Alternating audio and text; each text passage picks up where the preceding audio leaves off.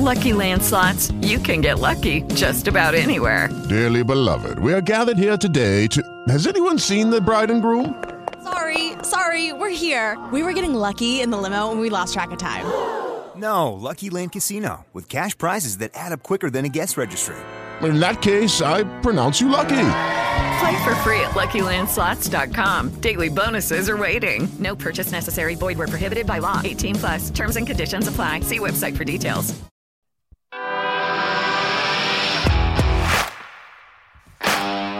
Bienvenido a Esto también es política, el podcast que habla tu mismo idioma, con Mario Girón y Miguel Rodríguez.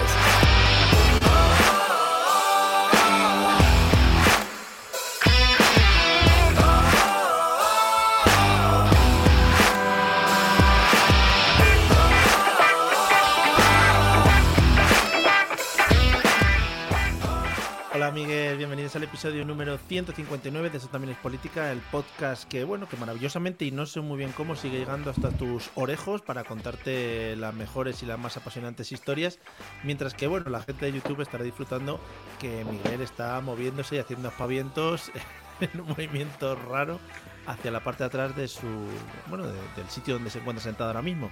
¿Qué tal? ¿Qué hacías? Coméntanos, por favor. Mis rutinas de yoga. Está muy bien, hay que dejarla siempre para el último momentito, porque es además como te encuentras luego ya despejado y preparado para, para, bueno, para hablar de lo que haya que hablar. No, claro que ahora, ahora ya empieza el programa y yo ya tengo mis cuádriceps estiraditos. No todo el mundo de podrá decir lo de mismo. chakras. Limpieza de chakras podría ser. Me- sí, todo, todo lo que es agujero de entrada o salida yo lo tengo muy limpio siempre, en general. Fenomenal. Eh, no quiero dejar pasar la oportunidad de empezar, y ya te lo he anunciado antes, eh, con ese grito de viva la moción, viva Don Ramón, que creo que, Hombre. bueno, es historia ya de España. Sí, bueno, eh, me ha gustado mucho, no sé en qué programa de radio lo he escuchado, que, que bueno, pues que lo que le ha ocurrido a Sánchez más que una moción de censura ha sido una tamamada. No sé, a mí me ha gustado mucho el concepto. Yo estuve viendo ayer y subo la apuesta en el objetivo que estuvieron haciendo especial, porque objetivos especiales hacen muchos. El objetivo Eso te iba a decir, digo, pero, pero hay objetivos normales, porque es que Claro. yo no, no los Son conozco. todos especiales. Llaman a Pastor. Hoy objetivo especial de que, es- de que Pablo Iglesias habla. Bueno, iba eh, especial. Uh, Eh, destacaban eh, que a eh, el señor Tamames le habían hecho o le habían dedicado una canción en la parodia nacional hace años, no te digo más. O sea, cuidado. eh. hostia, la parodia nacional lo había borrado completamente de mi memoria, ¿eh? Cuidado. La parodia nacional. Y le habían, eh, bueno, pues por lo visto, o sea, era un máquina de, de salir en programas de televisión en los 90. Aquel señor Tamames. Joder, qué suerte que no lo recuerdo. Claro. Eh, bueno, pues eso son Que cositas ya, que quedan ya en los que- 90, que en los 90 ya era viejo, o sea, quiero decir. Claro, claro. Sí, sí, es de esos señores que siempre recuerdas mayor. O sea, es, Sí, sí. siempre viejo. O sea, nació viejo. el Pobre hombre. Bueno, ¿qué vamos a hacer? pues hombre, eso que se ahorró también.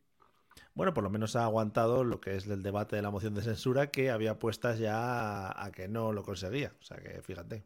Sí, sí, estaba en las necroapuestas, estaba ahí arribita. Qué bonito, joder, qué bonito. Qué bonito que se hagan estas cosas en la política española. Y eh, yo ya para cerrar un poco el tema, eh, que Santiago Bascal haya dicho que cuidado que no vayan a por la tercera. Que se lo, están- que se lo están pensando. Pero no les da tiempo, ¿no? Bueno, si bueno, se pone sí, la semana todo- que viene. si A lo mejor la tercera, la tercera a lo mejor es. eh, ¿Cómo era el grito de esta? Viva la moción, Viva- viva Don Ramón. A lo mejor la tercera es al grito de se sienten coño, eh. Cuidado con ese tema. Pero, joder, y ojalá, yo que sé, que elijan a gente súper random ya, no sé. eh, al rey emérito, por ejemplo. Joder, encan- me encantaría una moción de censura y de candidata a Ana Rosa Quintana. Me encantaría. A Pocholo. a Pocholo. Joder, pocholo. Qué buenísimo. Yo, yo con dos cojones haría una moción de censura y presentaría a Leonor. A ver, Hombre, ya, y directamente. A ver qué van a decir, claro. Es que está- estaría feo, ¿no? Decir, Eso sería de jugón, ¿eh? Claro. Joder, y que respondiese como el señor Tamames sentado en su silla ahí, como tiró para atrás. que Yo lo he visto respondiendo algunas veces como en plan, mira, estoy- no, no me apetece mucho, pero te voy a responder. Bueno, la gran frase, yo creo, de la moción, por lo menos ayer, fue la de: Vamos a ver, señor Sánchez, que usted viene aquí con un tocho. y a mí se me, va, se me va la vida, ¿sabes? Claro, Es que claro que usted es joven, pero yo es que, mire, tengo lo- un poco los segundos contados, ya no lo ya me va pidiendo el cuerpo tierra, ¿sabes? Que ya. Bueno, Pues después de estas faltadas gratuitas, eh, bienvenidos a todos. Era algo que teníamos que, eh, que hablar ahora al principio porque, bueno, está siendo ahora noticia de actualidad y nosotros siempre vamos al minuto de la actualidad y siempre vamos llevando un poco el candelabro por, por, por encima de todo. Vamos, vamos a sacar, yo creo, encuesta en Twitter a ver si la gente quiere que hablemos de la moción de censura o, pa- o para qué, a lo mejor. Claro, ¿para qué? Es que la verdad que ha sido un planta. es que ha sido un poco theater. Está muy bien. El audio ese que te he puesto, hay un audio de la despedida de Vox. eh, están todos como en, enfrente del, del- de donde hablan. De, ¿Cómo se llama? La, el, el sitio donde se El- suelen hablar. El cosa, estrado, sí, el estrado. el atril, La- el- La tril, la movida lo llamaría yo. sí. Bueno, pues están todos ahí enfrente y les habla una persona desde arriba, desde las tribunas donde se sienta el público invitado, y es el que le dice, viva Don Ramón, viva España, joder, me cago en... ahí vamos a tope y... Hombre, es un momento emocionante, un momento de gallina de piel. Al final, Sí. fracasar de manera tan estrepitosa nos hace todos los días. Supongo que luego se irán a los toros para celebrarlo. Hombre, Eh, primero un vinito. un buen vino y un puraco, ¿no? Bien ahí, en un bar, aunque no te dejen. No, no, No, no. nosotros seguimos fumando en los bares. Somos Sí, sí. los auténticos españoles, fuman en los bares todavía. Joder, qué tiempos. En fin, eh, con esto yo creo que queda cerrado nuestro comentario sobre la moción de censura. Si lanzamos algo en Twitter, puede ser que os hagamos caso, puede ser que no. O sea, ahí la cosa está, ¿sabes? Tampoco es, no es vinculante. O sea, No. es una. No, no, es como, los, es como los referéndums en España. Que como los referéndums, no son para nada vinculantes, luego vamos a hacer lo que nos salga el pirri. O sea que nada, hoy eh, si pensabais que íbamos a hablar de la moción de censura, pues no, os lleváis esa decepción para casa. Si pensabais que íbamos a hablar de los últimos movi- movimientos de Putin y, lo, y, y- y por ahí sus aliados, no. Hombre, vamos a hablar en principio de uno de sus aliados, por ahí anda la cosa. Eh, Con, con el que está reunido esta semana, con el que concretamente. está en una reunión. Y bueno, pues eso, pues eh, volvemos a nuestro tema de China para poder un poco seguir el hilo con lo que lo dejamos en el episodio pasado, para no dejar a la gente tampoco ahí con la inquina, ¿no? Que dice, joder, que ahora me dejan a mitad con China, luego vienen con tal. Nosotros no queremos que tengáis ansiedad en vuestras vidas, queremos mantener un ciclo vital tranquilo, normal, y que vosotros, bueno, pues vayáis al trabajo pues lo más cómodo posible, es nuestro objetivo. Especial edición. Especial Tengo, edición tengo que, tengo que decir algo a esto. o No, a no, mí es que me ha querías- parecido, me ha parecido Vale. clavado. O sea, no, Lo- no vamos, lo que he dicho puede ser una introducción del podcast o puede ser también eh, una. O una, un o, o una moción de censura. Puede ser lo que Una tú moción quieras. de censura. Ya te digo, uno de los horóscopos que ponen mañana es lo mismo que he Mm. dicho yo. Lo ponen calcao, dice piscis, trucu trucu, y a la para adelante todos los piscis. Bueno, mañana Pisti y la semana que viene lo pones en Virgo. Se queda un poco Hombre, lo mismo. Y ahora que hay inteligencias artificiales que te hacen textos, es que ya los de los horóscopos, si antes trabajaban poco, ahora ya. Hazme el horóscopo random de, de Virgo, para adelante. Hazme 12 horóscopos y repártemelos. Y ya Claro, para todo el año. Y el otro ya, venga, que ficho, hasta luego. Buenas tardes. bueno, pues nada, eh, vamos con China. Eh, recuérdanos un poco, ¿no? Por dónde nos quedamos y hacia dónde vamos. Bueno, pues en el último capítulo habíamos dejado a Mao Zedong ya proclamando la República Popular China, Sí, la China comunista. Perdona, perdona que te corte un segundito. Aunque luego lo rectificamos dentro del podcast, nos han venido comentarios de que no era eh, Vietnam, Vietnam. sino que era Ya. Taiwán. La gente Sí. no seáis tan tiquismiquis, también os digo. Bueno, decir, eh, así damos un minuto de alegría a la gente que puede corregir o algo, yo qué sé. Eh, Porque, es así. Comentarios, yo creo que al minuto, porque luego lo corregimos nosotros, pero al minuto ya está diciendo bien, ya está igual. Espérate un minuto, hombre, espérate. Coño, léelo primero, si es que te puede el ansia. Lo has oído y ya has ido a escribir. Claro. Ay, Qué madre macho. mierda, mierda. Pues Vietnam, mía. que estamos descubriendo algo nuevo, o ¿qué? Bueno, en fin. Eh, Mao. Bueno, pues Mao, que ha proclamado el gobierno de la República Popular China, y al gobierno nacionalista republicano, que efectivamente se ha instalado en la isla de Taiwán, Eh, que va a recibir esa ayuda estadounidense y que se resiste a formar parte de la, de la nueva China maoísta. Eh, cuando Mao alcanzó el poder, eh, China debía transitar desde esa, de ese estado semifeudal y semicolonial que, que, bueno, que, que empezó una guerra civil, que después se encontró con la guerra chino-japonesa dentro de la Segunda Guerra Mundial y que después reanudó su guerra civil. Y, tenía que transitar desde esa China bastante atrasada en el contexto, si lo comparamos con los países occidentales, y se tenía que convertir supuestamente en un país socialista, en un Estado socialista, en el que la industrialización, eh, que suele jugar un papel importante, era casi inexistente en China. Eh, un país lo suficientemente complejo, como hemos ido viendo en estos dos capítulos, eh, como para resultar muy difícil de gobernar desde un gobierno centralista, debido al tamaño del país y a que las zonas más alejadas se suelen escapar del control de dicho gobierno, lo que requería para Mao y sus colaboradores generar casi un estado desde cero, un estado nuevo que le sirviera para asentar su régimen, eh, cosa que tendría que llevar a cabo a partir de reformas agrarias, de reformas industriales, intentar conseguirse el, apoyo y la lealtad del pueblo, pues para convertir en más fácilmente gobernable ese país que ya hemos visto que es un país bastante heterogéneo, muy complejo y muy difícil de, gobernar. Todo al mismo tiempo que transformaba, como digo, un estado eh, casi semifeudal en un estado socialista con la colectivización agraria, la colectivización industrial, eh, etcétera, etcétera. Eh, vamos a ver un, o lo que vamos a ver hoy, o lo que vamos a intentar repasar hoy un poco es el gobierno de Mao, que es el que va a configurar o el que va a lanzar algunas de las líneas principales de la China actual que se siguen manteniendo a día de hoy, que todos sus sucesores han, seguido. Mao es el gran configurador de la República Popular China y, me ha parecido interesante detenernos solo en la figura de Mao porque es probablemente, eh, junto con Deng Xiaoping y ahora con Xi Jinping, los, los tres grandes artífices de la, de la China actual. Así que si te parece bien, pues... Y grandes nombres también, o sea, ¿por qué no decirlo? O sea, nombres espectaculares. Tengo alguno, y, tengo alguno en el programa un poco complicado que me las voy a ver y desear, pero bueno, ahí está. A mí es que esas cosas son las que me dan la vida. Yo es que he venido a eh, jugar, también te digo. ¿De qué años estamos hablando ahora actualmente? Bueno, Mao establece la República Popular China en 1949 y él morirá en 1976. Vale. Para que. Pues o sea, está al borde ya de nuestro nacimiento, casi estamos. Sí, sí, sí, por poco. intentó aguantar el pobre hombre, pero dijo no, al final, que no puedo, por lo que sea. Eh, bueno, hay que decir que así, haciendo un, pequeño balance previo, hay que decir que Mao tuvo o, consiguió muchos, eh, muchos logros, sobre todo en cuanto a transformaciones sociales y económicas en la aquella China eh, supuso, eh, pero que también es evidente, no descubrimos nada, su gobierno también estuvo marcado por, por formas autoritarias y dictatoriales, eh, con muchísima represión, especialmente de los intelectuales chinos, y muchísimos abusos sobre los derechos humanos, que hay que recordar que desde 1948 ya existen como tal y por tanto ya podemos decir que sí, se saltaban los derechos humanos.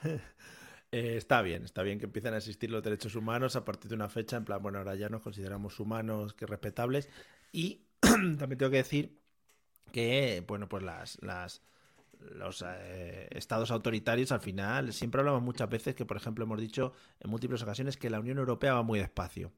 A que las cosas que aplicaba Mao no iban tan despacito, ¿ves? Es la, la forma más rápida de empezar a aplicar cositas para llevar a cabo mejoras.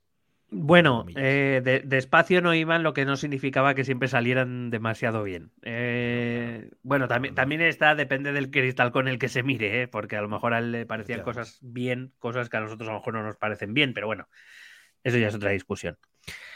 Lo primero que va a hacer Mao nada más llegar al poder va a ser iniciar la reforma agraria. Si recuerdas, yo te comentaba en el episodio anterior que uno de las grandes em, de los grandes pilares en los que se basó la victoria eh, maoísta en, la guerra civil fue, entre otras cosas, que se supo ganar el apoyo de los campesinos, de los millones de campesinos chinos que vivían en condiciones de miseria, trabajando las tierras de, los, eh, de la élite eh, terrateniente china y que a, base, básicamente de prometerles un futuro mejor, un futuro socialista donde no serían pobres nunca jamás, donde la tierra sería suya y trabajar y el fruto de la tierra sería de que lo trabajara, eh, hizo ganarse el apoyo. Así que lo primero que hace, siendo consciente de que él, cuando llega al poder, acaba de ganar una guerra civil y por tanto el país todavía está medio destruido eh, y está todavía en una situación delicada, él eh, es consciente de que lo primero que tiene que hacer es,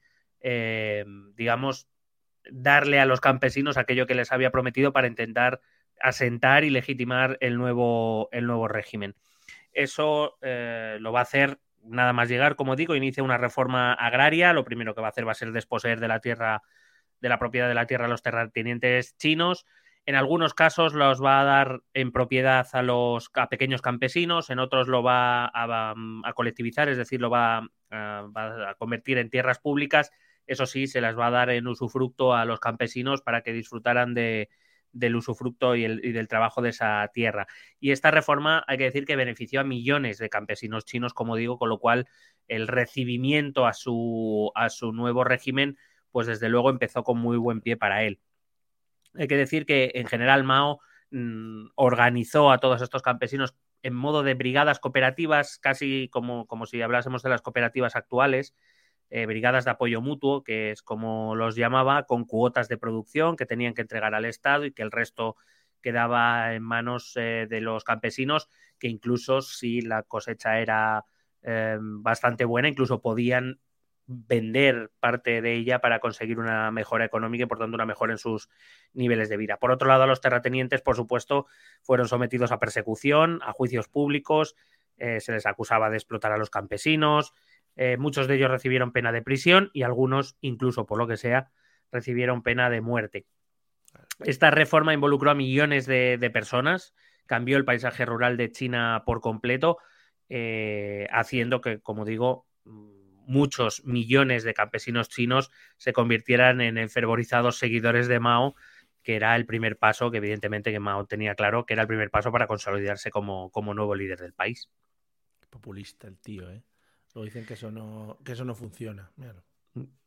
Mientras eh, se estaba desarrollando la revolución agraria, eh, en la frontera oriental de China estalla la guerra de Corea. Eh, en, la guerra de Corea se desarrolla entre 1950 y 1953, simplemente por, por orientar. La guerra de Corea es la guerra entre Corea del Norte y Corea del Sur. Una Corea del Sur, ten, bueno, vamos a decir, capitalista o, o, apoyado por los capitalistas, especialmente por Estados Unidos y otros aliados occidentales. Corea la mala, podríamos decir. Corea la mala y Corea del Norte, o también llamada Corea la buena, la buena. que es eh, de régimen comunista, apoyada por la Unión Soviética y por China, y eh, cuyo líder en estos momentos era Kim Il-sung, que es el abuelo del actual líder norcoreano eh, Kim Jong-un. Qué, qué, familia, qué familia. Daría lo que fuera por ir a cenar una Navidad con ellos. Tiene que ser eso fascinante. Podemos, podemos invitar un día a Emilio Cao de. eh, No sé si es Emilio, oh. bueno, al Cao de Venus este a ver qué nos cuenta. Sí. Joder. O eso o acabamos muertos, puede ser también. Claro, no sé. claro, claro. No, porque, bueno, otra cosa no, pero el tema de la transparencia en ese país es una cosa que, que sí, que lo tienen por bandera también. Correcto. Bueno, en octubre de 1950 eh, hay que decir que las fuerzas occidentales dirigidas por el general de cinco estrellas, que es la bueno, máxima... Como los restaurantes. Efectiva, sí. no, efectivamente. Eh, así aparecía en el TripAdvisor la de la época. En la guía CAMSA salía. en la guía Generals. Eh, decía que el, el, general de cinco estrellas Douglas MacArthur, eh, digamos, es la máxima, el máximo rango ese que hay. puto nombre, ¿a qué te vas sí. a dedicar, macho? Si eres Douglas MacArthur, Hombre, claro, es que no puede ser, no puede ser otra cosa. Hay que decir que Douglas MacArthur había sido el jefe supremo del, del bando aliado en el, en, el, en el frente del Pacífico durante la Segunda Guerra Mundial, es decir, era un tipo además con, sí. con, con, no, bueno, no, con experiencia, vamos a dejarla ahí. Con decoraciones y todo. Era le faltaba, le, efectivamente, le faltaba pecho para tanta medalla. Hombre. Eh, bueno, en esos momentos eh, Douglas MacArthur decidió hacer avanzar sus, eh, a sus ejércitos, a las fuerzas combinadas estadounidenses y surcoreanas, hacia el río Yalu, para quien no conozca la geografía de la cena, que probablemente sí. casi todos, Hola. el río Yalu es el río sí, sí. que hace de frontera entre Corea del Norte y China. Como si lo estuviera viendo ahora mismo. Correr su cauce. Sí. Eh, y algún pajarillo cruzándolo de lado a lado, a lo mejor, ¿no? Que por cierto, eh, te iba a preguntar, el amigo Douglas, este es como si jugara a la PlayStation, ¿no? Él estaba en un despacho y decía, venga, para el río Yalu, venga, para tal. Este no... Sí, digamos, digamos eh, Douglas MacArthur jugaba al Risk, eh, en claro. momento. Vamos a, con, a, conquistar Kamchatka y. Wow, claro. Y... Vale. Bueno, eh, Mao percibió este movimiento de, del general de cinco estrellas Douglas MacArthur. Sí, es mi preferido. Eh, lo percibió, por lo que sea, lo percibió como una amenaza. Eh, y ordenó a sus tropas intervenir en el, en el conflicto. Eh, sus tropas atravesaron la frontera, atravesaron el río, atra atravesaron la frontera y eh, consiguieron empujar a las tropas occidentales, hacerlas retroceder hasta el paralelo 38, que es la actual eh, frontera entre Corea del Norte y Corea del Sur. Esto permitió a los norcoreanos, es decir, a los coreanos buenos, eh, recuperar el control de, gran parte de su territorio eh, y, e impidió, hay que decirlo así, una, una, victoria bastante rápida y contundente de, los, de las fuerzas occidentales de no haber sido por la intervención china.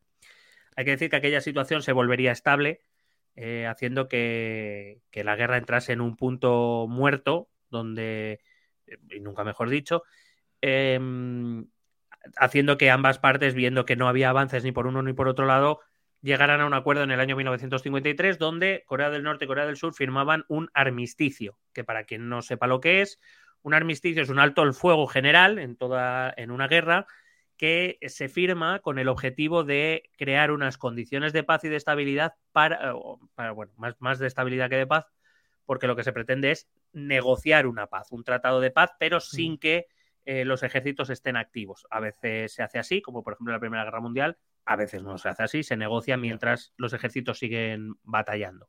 Hay que decir que a día de hoy eh, esta es la misma situación que tenemos en la península de Corea, es decir, entre Corea del Norte y Corea del Sur, desde 1953 reina un armisticio, es decir, no se ha firmado un tratado de paz, las negociaciones nunca han llegado a buen puerto y hay que decir que estrictamente eh, y jurídicamente Corea del Norte y Corea del Sur siguen en guerra porque no han firmado un tratado de paz y lo que están es bajo eh, este armisticio firmado en 1953 alrededor del paralelo 38, que como digo ejerce de frontera, se creó esa zona desmilitarizada que sigue existiendo a día de hoy. Sí, sí. Y que Donald Trump em, cruzó hace poco, hace unos muchos años, para, para entrevistarse con, este. efectivamente, con Kim Jong-un.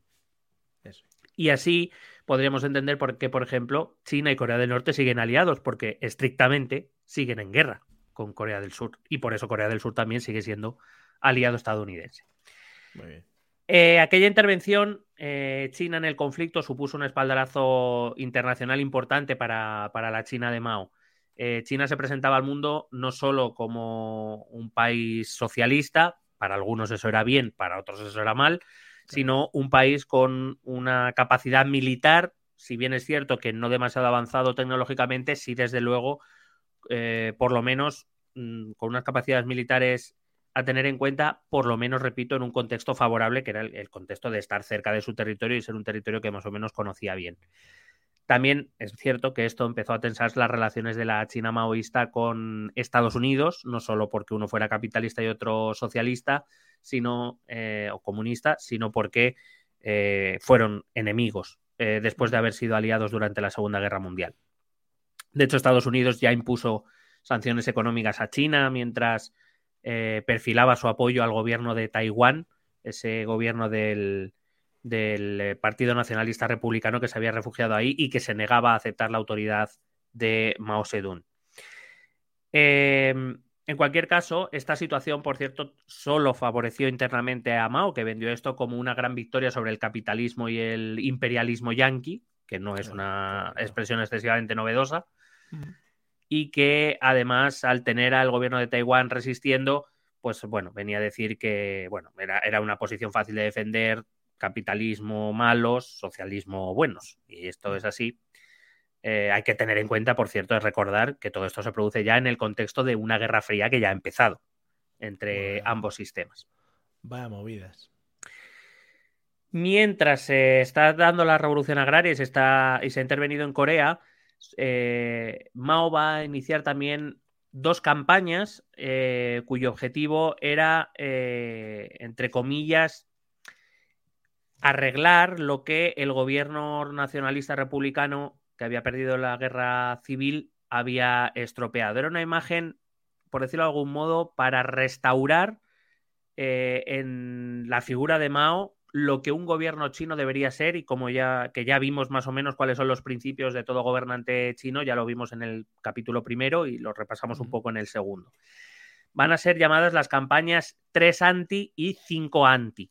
Y me dirás, ¿anti qué? ¿No? A lo mejor. ¿Anti qué? Sí. Bueno, eh, digamos, son, son formas eh, que, o bueno, más bien mm, las corruptelas y, la corrupción de los gobiernos anteriores que, se separaban, por supuesto, de esa honorabilidad y de ese servicio que el gobierno debía prestar al pueblo, eh, y que debía ser un gobierno honesto y que, por supuesto, eh, ya vimos que no sin razón se acusaba al gobierno del Kuomintang de, de, haberse saltado esos principios. La campaña 3 Anti, para que te hagas una idea, se centró en la lucha contra la corrupción, en contra del despilfarro de los impuestos de los chinos y en, em, eliminar o en, reformar la, burocracia administrativa que el, antiguo, que el anterior régimen había dejado. Y la campaña 5 anti se centró un poco sobre todo en el sector privado. Em, todavía existía sector privado en China, centrándose sobre todo en la lucha contra los sobornos que este sector privado hacía a los funcionarios públicos, la evasión de impuestos que hacían estos eh, empresarios, el fraude que cometían, el robo de propiedad estatal o de lo que consideraban propiedad estatal y la revelación de secretos de Estado que hacían por sus relaciones con el funcionariado público. Es decir, vienen a ser, vienen a ser dos campañas que las podríamos englobar en una campaña de, entre comillas, transparencia, y vamos a ponerlo esto entre comillas por, porque, eh, claro, evidentemente es una campaña de marketing, para que no nos vamos a engañar, porque eso no significará que durante el gobierno de Mao no hubiera corrupción o no hubiera eh, intercambio de favores entre determinados sectores de, las élites chinas, porque sí, por mucho que el comunismo hablara de una sociedad sin clases y todos somos iguales, en, en todos los sistemas Um, siempre hay élites que difícilmente abandonan el poder, eh, sea cual sea este su origen. Una preguntita. Eh, no sé si, bueno, supongo que sí, porque siempre se ha hablado mucho de eh, el aislamiento de este tipo de, estados, pues como por ejemplo Corea del Norte o China y tal. Supongo que esto también, el aislarse un poquito del exterior y de, de lo que pasa internacionalmente fuera, supongo que también es una forma de control que tiene el gobierno para que para que la población entre un poco por lo que ellos proponen o por lo que ellos exigen, ¿no? Bueno, en todos los regímenes autoritarios em, siempre hay varias cosas que se hacen, que se repitan, da igual el signo político, la ideología que haya detrás. Eh, una de ellas, evidentemente, es el control de la información. Y de hecho lo sigue haciendo la China actual, donde sabes que hay páginas de Internet o, digamos, zonas de Internet que están vetadas en, China. Nuestro eh, podcast, seguramente. Nuestro podcast no, nuestro podcast está, es escuchado diariamente por Xi Jinping. Se lo traducen en la orejita, se lo susurran. Sí, joder, bonito. Decía que, claro, el control de la información es importante y cuanto más aislado se esté del exterior, es decir, en el sentido de cuantas menos, menos capacidad tenga la población de poder informarse a través de otros medios que no dirija el propio régimen, pues claro, más, más burbuja se crea en torno a esa población que tiende más a creerse o a vivir una realidad la realidad que ese régimen le ha creado, claro.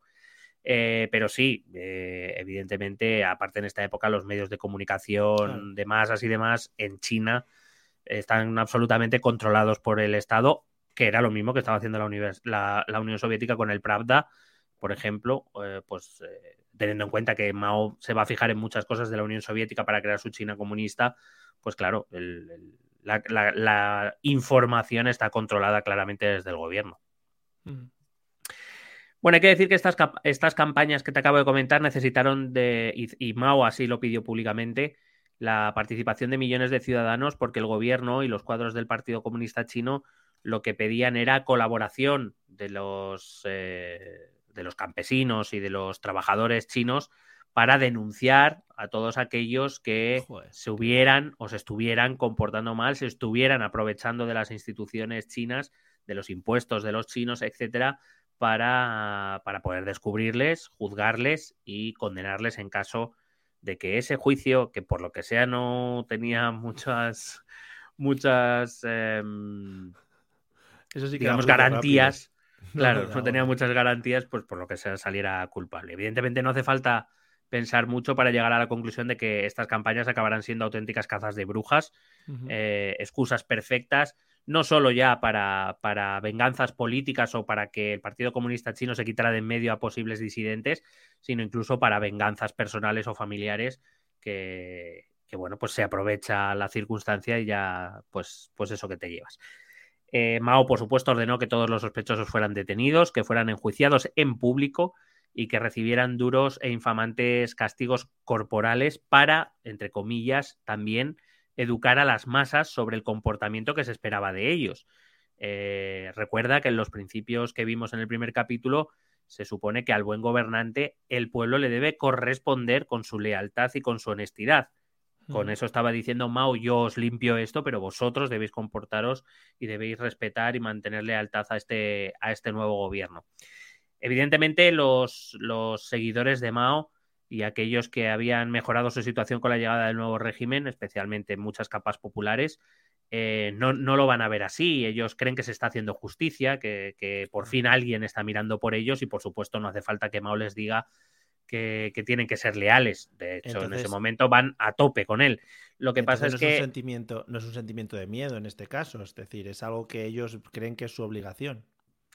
Claro, para esos que llevaban generaciones malviviendo en, en la China imperial y en la China eh, republicana, eh, digamos, claro, e, ellos eran los que pensaban, bueno, a mí esto no me va a pasar nunca porque yo he sido un buen ciudadano, porque yo voy a ser un buen ciudadano y porque por fin un gobierno está mirando por mí, por supuesto que le voy a ser leal. Sin entender que realmente lo que estaba diciendo era que mañana, como te desvíes un poco del camino, te va a pasar a ti también. Pero claro, en, e, eso está, en, conseguir, eh, entre comillas, como te decía antes, educar a la población china Mm. sin que ellos sean conscientes de lo que, de que ese es el objetivo y no, y no tanto eliminar a unos rebeldes que no tenían fuerza en el país para hacer nada contra, contra Mao. Eh, ni que decir tiene que muchas personas inocentes fueron perseguidas, enjuiciadas y castigadas de manera injusta. Algunas de ellas nos han llegado eh, fuentes que nos hablan de suicidios, porque no es solo que recibieras una pena infamante en público, como pudieran ser unos golpes, es que automáticamente te convertías en un paria, en el sospechoso que no iba a poder ya abandonar esa situación y cuya única salida era eh, marcharse del país, no, porque no podían. Así que en muchos casos, pues aceptar que te convertías en lo más bajo de la sociedad o, en el peor de los casos, como digo, el suicidio. Otros acabarán asesinados, otros acabarán, si tenían suerte, encarcelados. Eh, y es un momento, por cierto, también muchos empresarios eh, van, a, van, a, ser perseguidos y sus empresas pasarán a formar parte del Estado, dejarán de ser privadas, se les requisará, y digamos, pues en ese proceso de colectivización que, que Mao inicia en estos años. Eso, otra cosa que te iba a decir, eh, el tema de la... Mm, eh, lo que hablabas antes de salir del país, ¿qué sentido tiene no dar a la gente la posibilidad o la capacidad de, salir al extranjero, de emigrar o lo que sea, no sé. ¿Es para mantener un núcleo fuerte de personas o no sé? Es que no sé. Bueno, en, la mayoría de casos me atrevería a decir que tiene que ver con la eh, necesidad de evitar que esos disidentes que puedan abandonar el país se organicen fuera con potencias extranjeras que les puedan financiar y que puedan eh, activar algún tipo de resistencia, tanto interna como externa, porque no todos se van a ir, pero si encuentran el público, entre comillas, adecuado, quizá una resistencia externa organizada, que ya tenían una en Taiwán, repito, mm. eh, quizá em, podrían ganarse el afecto de otras potencias extranjeras, o incluso, porque esto lo veremos un poco más adelante, Mao llega a temer lo que pueda hacer la Unión Soviética con esos disidentes, porque Mao no se fía de Rusia, igual que Xi Jinping no se fía de Putin, y esto tenemos que entenderlo ya. Mm. a efectos prácticos, y lo hemos dicho también cuando hemos hablado de la guerra de Ucrania y cuando hemos hablado de otros, eh, de otros eh, capítulos de contexto internacional, China y Rusia son rivales eh, geográficamente y geopolíticamente. China aspira desde hace mucho tiempo a ocupar el lugar de, Rusia. La China de Mao no tenía la capacidad, entre otras cosas, porque llega tarde a la, a la carrera nuclear y porque, cuando, porque tiene poca capacidad para desarrollar ese armamento nuclear. A día de hoy, si hablamos de armamento nuclear, Rusia tiene eh, muchísimas, muchísimas ojivas más que, China. Hombre, mucha ojiva ahí, sí. Pero no nos engañemos, China claro que aspira a ocupar el puesto de Estados Unidos como potencia hegemónica mundial, pero su primer paso es, y yo creo que ahora ya Xi Jinping sí que está dando pasos firmes en ese sentido, su primer paso es arrodillar a Rusia y no a Estados Unidos. De momento, tener a Estados Unidos ahí a China le favorece en el sentido de que aglutina a su población, aglutina a, ese cierto nacionalismo, que, por mucho que sean comunistas, comparten ese cierto nacionalismo eh, chino, aglutina a la población con un enemigo común. Pero el rival ahora mismo para China es Rusia claramente y está aprovechando la cagada de Ucrania para intentar arrodillarle, para intentar someterla y dejar claro que de los dos el fuerte es China, no es Rusia.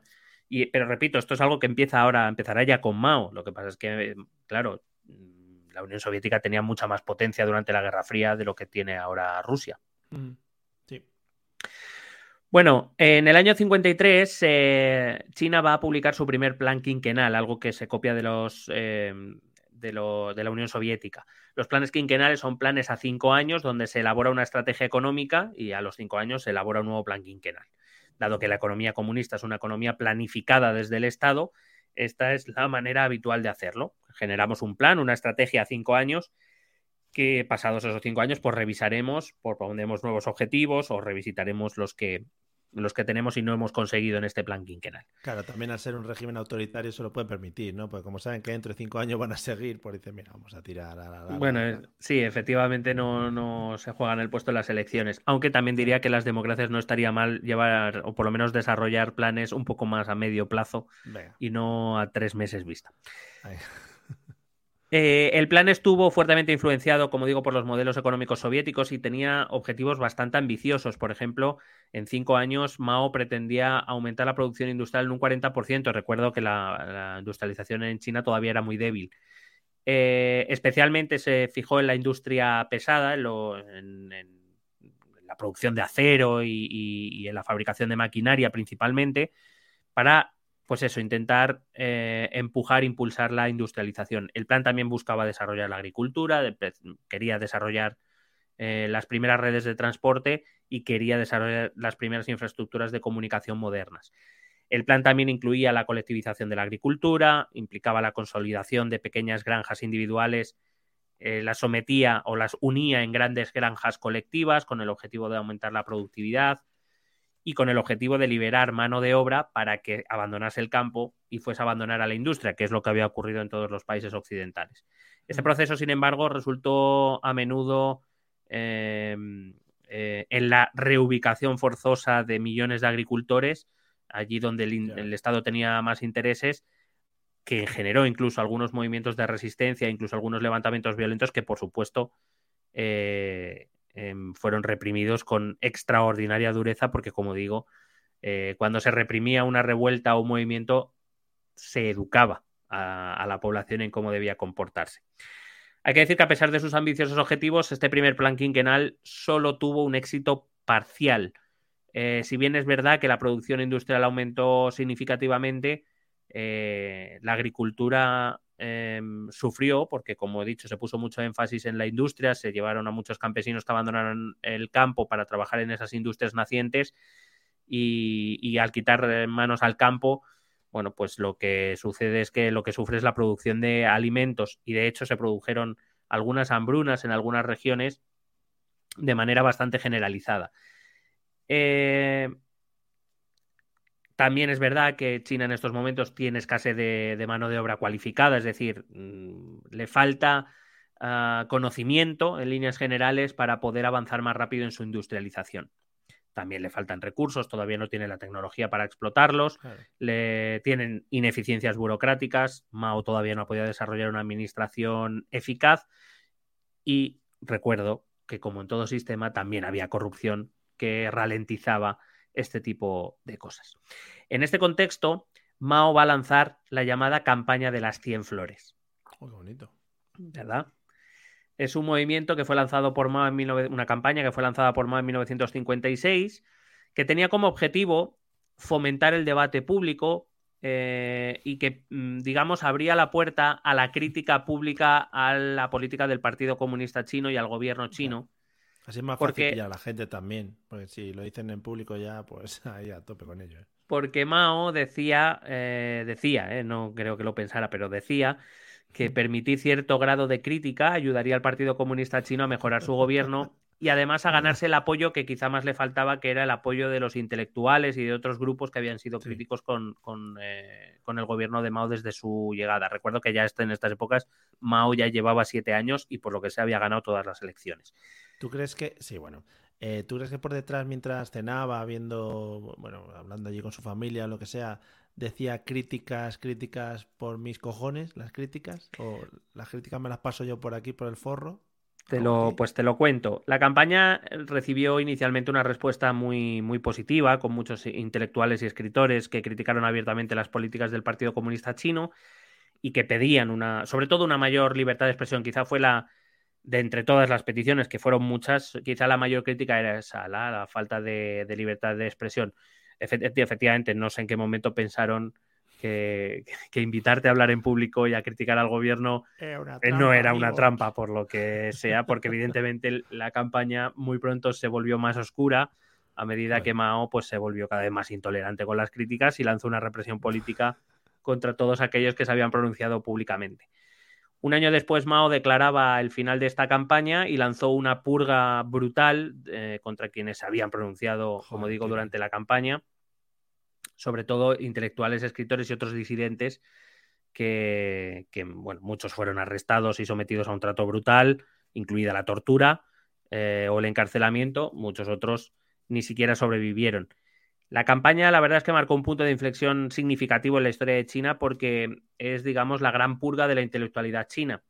Em, algo que quizá em, sí que había distinguido a la China imperial era esa, esa élite cultural, esa filosofía que mm. provenía del taoísmo, que provenía de Confucio, que provenía incluso y que había sido impulsada por el budismo.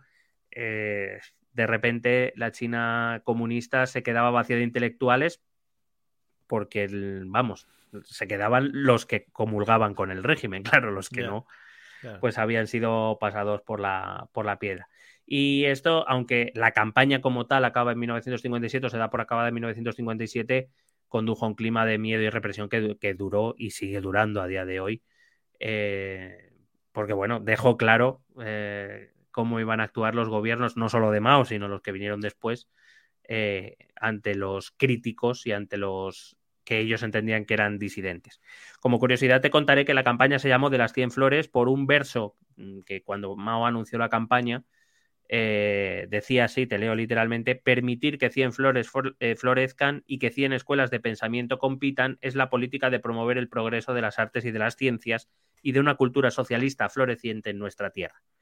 Lo que no dijo es que esa cultura floreciente socialista se iba a regar con mucha sangre, claro. Pero como me tocáis un poco el testicle izquierdo, pues mira, igual tanta crítica y tanto hablar se va a acabar. Claro, como digo, al acabar la campaña de las 100 flores se inició lo que él llamó, lo que se ha venido a conocer como la campaña antiderechista, que era la, persecución y la em, y el sometimiento, el enjuiciamiento, el encarcelamiento y cuando no el asesinato de todos estos intelectuales. Eh, una persecución que solo, digamos, de manera más, vamos a decirlo, más institucional, duró solo esa campaña tres años, pero bueno, que es algo que se ha seguido haciendo, como digo, no solo en la, en la China de Mao, sino en, la posterior, y que, eh, como digo, ha tenido efectos desastrosos para la intelectualidad, para la vida intelectual y artística de China final dicen, bueno, por una cosa buena que sacamos, pues vamos a mantenerlo, aunque ya no lo tengamos ahí en la palestra, aunque ya no, no haya que hacer logos y carteles por las calles, pues es una cosa que mantenemos ya metido en, nuestro, en nuestros genes. Claro, hombre, que no se olviden las cositas. todas las cosas buenas. En 1958 Mao va a dar inicio a otra campaña, una campaña en esta vez económica y social que pretendía ser la campaña que transformara a China para siempre. en cierta manera lo hizo, pero a lo mejor no de la manera en que Mao esperaba. Aunque tampoco creo que le importara mucho. Mm. Eh, quizá es una de las cosas más conocidas a quien haya leído algo sobre China, eh, una campaña que se llamó El Gran Salto Adelante. Eh, es una campaña que tanto Mao como el Partido Comunista Chino lanzan en 1958 y, como digo, su objetivo era transformar China por fin en una sociedad industrializada, en una sociedad modernizada, eh, para que se pudiera, para que pudiera albergar la verdadera sociedad comunista, sin clases, todos iguales. Bueno, esta propaganda que iba detrás de estas cosas. Eh, para poder llevar a cabo esta campaña, eh, Mao impulsó políticas bastante radicales y ambiciosas, incluida el decreto por fin de colectivización completa de la agricultura, es decir, se eliminaba ya cualquier tipo de privatización de propiedad privada o de negocio privado en China se establecían las comunas populares, es decir, pequeñas comunidades que se autogestionaban en determinados asuntos como la educación o la seguridad en su, en su espacio y que pretendía también la rápida expansión de la industria y de las infraestructuras de las que China carecía en ese momento. Mao, por ejemplo, creía que una combinación de industria a pequeña escala, eh, de hornos, no es broma lo que voy a decir, de hornos de acero domésticos. Claro. Eh, es lo que se ha llamado toda la vida de coger un nicho y explotarlo. Y ha sacado la gente mucha pasta. Claro. Sí, claro, eh, al, faltarle las grandes infraestructuras, es decir, eh, quizás si la revolución industrial destacaba en algo era, por ejemplo, en el, en el, trabajo del hierro y del acero, no porque no se trabajaran antes, especialmente el hierro, que se viene trabajando desde la prehistoria, sino porque es la primera vez que se puede hacer en grandes cantidades. esa era la cuestión, se convertía en un, en un material que se podía trabajar en grandes cantidades y con, con grandes tamaños, que, repito, hasta ese momento no se podía ver, hacer. Claro, a China le faltaban esas infraestructuras y a Mao se le ocurrió que era una buena idea crear pequeños hornos en las casas, de hecho se les llamó los hornos del patio trasero. Eh, digamos que toda casa tuviera en su patio trasero un pequeño horno para que generaran, eh, para que fundieran o generaran ese acero y después entregárselo al Estado para que el Estado pudiera trabajar con él. Por lo que sea, el spoiler, no salió bien. Vale, creí, perdón, que se iban a dedicar a la industria del horno. Es decir, que se iban a y China iba a ser el exportador mundial de hornos caseros. no, grandes industrias no, nosotros nos vamos a dedicar solo a la creación de pequeños hornos. Está guay porque, mira, así empezó la minería del Bitcoin y mira cómo estamos ahora. Cada uno podía minar sus Bitcoins, ah, por lo que sea, no. No, no. No tira mucho. Bueno, han dicho que. que va a llegar a un millón, he leído. en junio. sí, me he pillado ya un par pillado ya un par de, miles de bitcoins. Pero para, para, el, para el podcast. yo, también. Hombre, si yo pillo un millón, si yo pillo un millón, tú pillas algo, claro. Hombre, una, una copichuela. Lo que tú quieras. Bueno, eh, el objetivo del gran salto adelante, otro de los objetivos del gran salto adelante para Mao era hacer que China tuviera una economía autosuficiente, es decir, que no dependiera de, ni de tecnología ni de importaciones desde el exterior. Y esto, repito, incluía a una Unión Soviética. Uno de los grandes miedos de Mao era que la Unión Soviética controlara a China eh, por la economía. Hmm. Eh, pues no sé por qué. a lo mejor China aprendió de eso y dijo, mm, que podemos controlar a países por la economía, vamos allá tenía muchas dependencias exteriores en cuanto a necesidad de importaciones y cosas de ese estilo. Bueno, en cierta manera, todos los países que inician su industrialización tarde requieren de capitales, de tecnología y de conocimientos que no tienen en ese momento y que tienen que traer de, los países que ya sí que están inmersos o que ya han pasado esos procesos industrializadores. En este caso, China va a recibir mucha colaboración colaboración pagada, se entiende, eh, de la Unión Soviética, pero el objetivo de Mao es que es conseguir que su economía funcione de tal manera que en un momento dado Mao, le pudiera decir a la, Unión Soviética hasta aquí. No, no, ya nos, ya nos valemos nosotros solitos, no hace falta que vengas a contarnos historias, entre otras cosas porque esa ayuda, aparte de, por ser colaboraciones pagadas, eh, como las de Ibai o las de mm, Marina Yers, con Grefusa y con el agua mineral, sí. Efectivamente. Eh, aparte de ser colaboraciones pagadas, implicaba que la Unión Soviética influía más o menos directamente en las mm. decisiones de Mao, en tanto en cuanto, aparte, la Unión Soviética era el referente dentro del mundo comunista en el mundo. Y Mao lo que quería era rivalizar en ese, en ese liderazgo, pero entendía que primero había que agachar la cabeza, conseguir eh, ese objetivo de, de hacer avanzar a dar ese salto adelante del que hablaba la campaña para poder eh, empezar a tratar a la Unión Soviética de tú a tú y no como una gran potencia y una potencia menor. Que te iba a decir, también el tema de generar tantas campañas y tanto nombre y tanto tal, es un poco puro marketing, ¿no? Para, para poder hacer un poco las cosas que les da la gana o lo que creen que es necesario. Bueno, pero si te das cuenta, no es algo tan diferente de lo que se hace incluso en los países democráticos. Eh, por ejemplo, aquí donde cada ley tiene como su nombre o tiene su referente.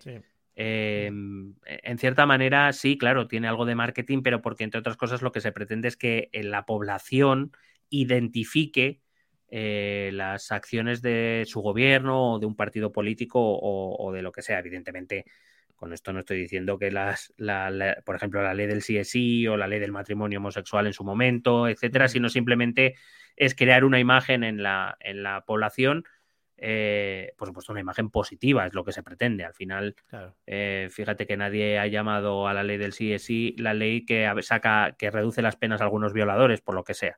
No la han llamado así porque en lo que se pretende es otra cosa.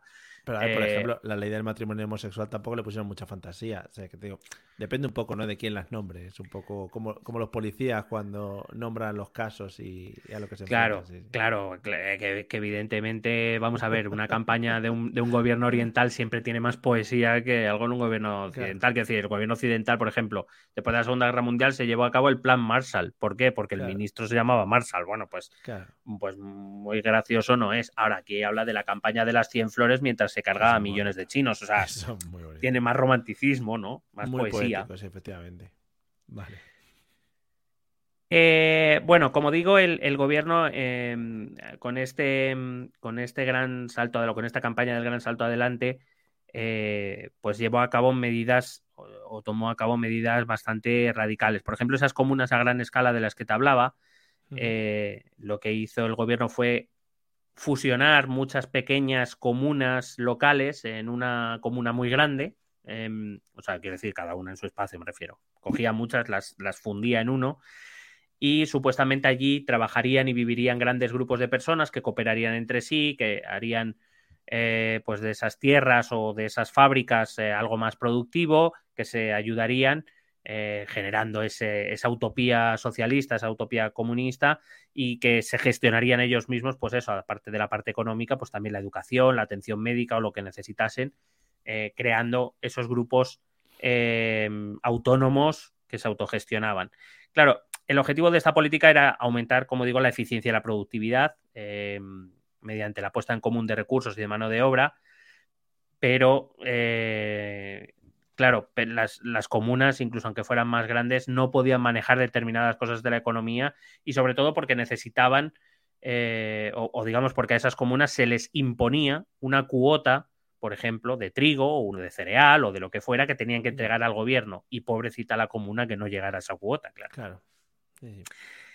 Em, como, parte de este gran salto adelante, Mao eh, promovió la rápida industrialización del campo, es decir, la mecanización del campo, empezó a traer eh, tecnología, como digo, sobre todo soviética, porque lo que quería era quitar, quitar agricultores y mandarlos a la industria. Él era, era su obsesión.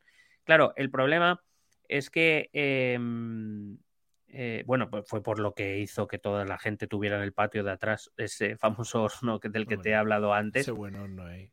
Porque creía, Mao creía que la producción de, acero a pequeña escala en áreas rurales podría ayudar eh, a impulsar la producción de acero a nivel global y que eso es lo que ayudaría a China a, industrializarse. Lo que pasa es que em, eh, esa campaña, llamado, de, como te digo, de los hornos del, patio trasero en las aldeas, pues lo que generaba en el mejor de los casos era un acero malo. O sea, en el mejor de los casos era malo. lo normal era que fuera inservible en general. La gente iba ahí, mira, hoy he, producido este pequeño poquito de acero. Ahí, mira, claro, señora. Claro, estamos hablando de hornos domésticos eh, construidos por los propios aldeanos, eh, a menudo mal construidos, evidentemente, con, ninguna función industrial que, requiere de mucha, de mucha precisión a la hora de construir. Eh, evidentemente, como digo, hornos muy ineficientes eh, muchos trabajadores agrícolas, como te digo, se vieron obligados a abandonar su, trabajo en, el campo para centrarse en esa producción de acero, pero que, esto además nos lo tomamos a risa porque es un poco de reírse, pero eh, no es tanto en el, sentido de que, eh, claro, que tantas manos dejaran de trabajar en el campo, lo que produjo fue una enorme y drástica reducción en la producción de alimentos que llevó a hambrunas terribles en China, eh, además de, eh, de, otros problemas que causó y que en cierto modo se siguen arrastrando, como por ejemplo la, deforestación que se lleva a cabo en, varias regiones de China o en la erosión del suelo, la, destrucción del suelo que se volvió improductivo, eh, que son impactos que siguen durando a día de hoy en China. Em, hay que decir que hubo varias razones por las que fracasaron las políticas del gran salto adelante. La primera es la sobreestimación de los rendimientos agrícolas. Eh, para decirlo mal, lo voy a decir mal, lo digo para, señor, si alguien quiere que pare ahora y ya vaya a escribir a iVox para quejarse. Que lo dice mal. Pero lo voy a decir mal, pero para que lo entendamos. eh, Mao y su gobierno creyeron que metiendo tres tractores y dos cosechadoras, la producción agrícola se iba a mantener, incluso iba a crecer, olvidándose de que todavía la agricultura china era muy tradicional. Todavía no habían. Eh, eh, quiero decir, meter tres tractores no sirve de nada si no introduces otras cosas como abonos, como fertilizantes o como otras cosas que vinieron con la revolución industrial. Además, como Mao no previó que eso no iba a ocurrir, sino que se iba a producir todavía más, como digo, Mao y su gobierno impusieron cuotas a todos estos campesinos que en la inmensa mayoría de casos no se cumplían. Pero nadie le decía la verdad a Mao ni a su gobierno. Todo el mundo decía que cumplía las cuotas, pero porque tenían miedo de que si no cumplía mm. las cuotas el castigo iba a ser grande. Y claro, como el gobierno de Mao decían que todo iba fenomenal, Mao seguía vendiendo cereales a medio mundo asiático. Ah, muy bien. Claro, pensando que le sobraba. ¿Qué pasa? Que no le sobraba. Y como te digo, eso causó enormes eh, hambrunas que se calcula entre esos cuatro años, 1958-1962, causaron entre 15 y 45 millones de muertos en China solo en esos años. Pero una media un poquito así a ojímetro, ¿no? Entre 15 y 45. Bueno, evidentemente el número exacto es eh, difícil de determinar debido a la falta de, datos fiables del gobierno comunista y, aparte que es un tema que a día de hoy todavía sigue siendo bastante sensible en China y del que no se habla demasiado abiertamente, aunque es cierto que el gobierno de, Deng Xiaoping en, los años 80, eh, bueno, en los principios 90, eh, reconoció la realidad de estas hambrunas que Mao siempre negó en vida y solo se pudo reconocer cuando Mao hubo muerto. Eh, para Mao estas hambrunas jamás se sucedieron. Para que te hagas es el típico caso, caso de mandatario totalmente fuera de la realidad, puede ser. Es decir, o que no tenía los medios para poder informarse de lo que realmente estaba pasando e intentaban aplicar cosas en función de ideas que ellos tenían. Bueno, dudo mucho que Mao no supiera lo que estuviera pasando en el país, pero él, eh, digamos, prefería públicamente al menos eh, decir que no, que eso no existía. Porque, entre otras cosas, Mao también sabe que este tipo de mensajes dan, eh, pueden, bueno, sí, ese mensaje puede calar, como digo, en esa población que no está del todo convencida, en esa resistencia interna o externa que seguramente hay, y en sus enemigos extranjeros que podrían ver una debilidad, porque, repito, mm, vamos a poner la media, o vamos a poner 20 millones, para no ir tal, 20 millones de personas muertas. Eh, son suficientes para conseguir levantar una población contra ti. O sea, esto, mm. esto es, así. Entonces, fue la ley del silencio, lo que la mafia llama la omertá, ¿no? El, bueno, aquí no existe nada de eso, si no lo decimos, no existe. Es, una realidad un poco infantil, como cuando el niño se tapa los ojos y ya no está, porque como no ve, él cree que no le ven, pues esto es, un, poco, es un poco así. Eh, hay que decir que este va a ser el primer momento delicado de China, de perdón, de Mao en China, porque es siendo verdad que la inmensa mayoría de la población o va a ignorar o va a hacer que ignora lo que está ocurriendo, sí que por primera vez dentro del Partido Comunista Chino se empieza a alzar alguna voz muy tímidamente criticando a Mao por este gran salto adelante. Pero por supuesto, Mao utilizó todos los recursos a su alcance, que eran muchos para mantenerse en el poder, principalmente eh, el apoyo del ejército, que es lo que va del ejército rojo. lo que sea, siempre se imponen, sí. Claro. Em, también es verdad que él era un líder muy carismático, que él había conseguido logros a ojos de los chinos, especialmente de las capas más populares, y aparte porque desde su llegada al poder eh, se había empezado a desarrollar un enorme culto a la personalidad, es decir, tratar la figura de Mao casi casi como si fuera un mesías.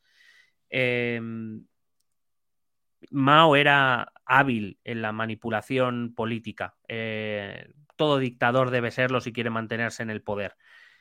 Y Mao usaba la propaganda de manera extraordinariamente inteligente. Eh, suena mal decirlo, pero en cierta manera casi un visionario. Eh, y casi podríamos establecer paralelismo o podríamos ponerlo a la altura casi de la figura de, Goebbels, de Joseph Goebbels, el, ministro de propaganda nazi, que, consiguió convencer a un país de que los nazis eran buenos y a, casi un continente. Eh, entonces, es cierto que Mao políticamente va a cometer muchos errores o incluso en otras condiciones se hubiera puesto en situaciones peligrosas, pero ese doble manejo, tanto el control del ejército como el manejo de la propaganda y de ese culto a su personalidad, le van a mantener en el, en el poder. Para que te hagas una idea, Mao era presentado como un líder heroico e infalible, como un papa, por ejemplo, que encarnaba el, el, espíritu revolucionario del pueblo chino y al mismo tiempo lo mejor de la tradición china, que era eso que hemos visto desde el capítulo primero, ¿no? Ese gobernante que mira por el pueblo, que sacrifica su vida por el pueblo, eh, que trabaja con honradez y cuyo único objetivo, por decirlo, es servir al pueblo al que gobierna. Eh, esa era la imagen que, se proyectaba de Mao y esa era la imagen que tenían la inmensa mayoría de, chinos y a día de hoy podemos decir que los, muchos chinos siguen teniendo esta imagen de sus líderes del Partido Comunista Chino. Eh, este, este, culto a la personalidad llegó a puntos como la exaltación de los hábitos personales de Mao como aquellos que todo chino debía imitar, lo que incluía, por ejemplo, su hábito de nadar en el río Yangtze o fumar, porque Mao fumaba, entonces fumar estaba bien visto. Claro, hombre. Eh, por supuesto, la imagen de Mao se exhibía en, todos los espacios públicos, esa foto de Mao en las paredes de los colegios y, en todas las plazas, en todos los edificios públicos. Que es una figura que actualmente también se sigue cómodo, no sé, como que, se le tiene muchísimo respeto, ¿no? Sí, bueno, primero porque es el creador, el fundador de la China comunista y segundo porque ningún líder del Partido Comunista Chino, aunque discrepe de lo que Mao hizo, de lo que Mao hizo, no puede gobernar si no mantiene en cierta manera ese culto a Mao.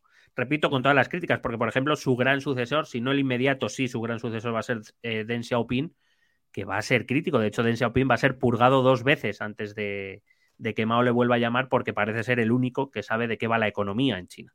Pero bueno, esto ya lo contaremos. Bueno, por ejemplo, el cumpleaños de Mao era festivo nacional, por ejemplo. Por supuesto. Eh, por ejemplo, el eh, Mao publicó un, o bueno, el Partido Comunista Chino publicó un libro llamado El Pequeño Libro Rojo, en el que contaba eh, o recogía declaraciones y, discursos de Mao durante su gobierno. Fue, fue recopilado, como digo, por el Partido Comunista y publicado durante, bueno, en, los años finales de su vida. Y durante este tiempo, pues se convirtió en un, en un símbolo de la Revolución Comunista China, este pequeño libro, y una herramienta importante para el adoctrinamiento político. Y de hecho, a día de hoy, el, pequeño libro rojo se sigue enseñando en las escuelas chinas. Eh, lo siguen utilizando los, los, líderes del Partido Comunista Chino y se sigue, sigue siendo la obra de referencia dentro de la política china, eh, incluso, incluso actual, como, como te digo, casi como si fuera una especie de Biblia, eh, en cierta manera, para, para el comunismo chino. Eh, hay que decir que es en esta época donde Mao empieza a presentar públicamente sus primeras discrepancias con la Unión Soviética. Si bien es cierto que él viene de una raíz marxista-leninista, que ya explicamos en un capítulo, eh, una de sus principales contribuciones fue generar una especie de doctrina modificada propia china, lo que vamos a conocer como el, comunismo maoísta, que, no, no discrepa mucho del marxismo-leninismo, sí del estalinismo, que era, recuerdo, eh, bueno, es cuando él, gobernaba, bueno, cuando él llega al gobierno a Stalin le quedan cuatro años para palmar, em, pero bueno, la, Unión Soviética que queda es claramente más estalinista que marxista-leninista, claramente. Eh, y ahí es donde Mao eh, sí que discrepa de esa parte de la Unión Soviética. Él habla de la guerra popular, de la guerra de guerrillas, y él sobre todo introduce un concepto que van a seguir los líderes incluso actualmente, que es el hecho de la revolución constante. Mao entendía que para que la China comunista fuera próspera y se mantuviera en el tiempo, era necesario, eh, por decirlo de algún modo, hacer, ejercer una revolución diaria y eso implicaba perseguir a todo aquel que, amenazaba al, sistema comunista, eh, tanto dentro como fuera. Es de ahí de donde nace, por ejemplo, una gran discrepancia con la Unión Soviética. Para Mao, la Unión Soviética ya en esos años se había relajado, había olvidado los, ideales de la revolución, había olvidado los ideales del comunismo, del marxismo-leninismo, y no te voy a decir que para Mao se habían aburguesado, pero un poco sí. Mientras eh, China o, Mao quería mantener la pureza de la revolución y que eso implicaba eh, a efectos prácticos que Mao siempre buscaba algún enemigo del Estado, de la ideología, del pueblo chino. Siempre tenían que tener un enemigo para que el pueblo se mantuviera siempre compacto. En cierta manera, es una estrategia que han seguido prácticamente todos, el buscar el enemigo externo que hace que la población o que el grupo se compacte.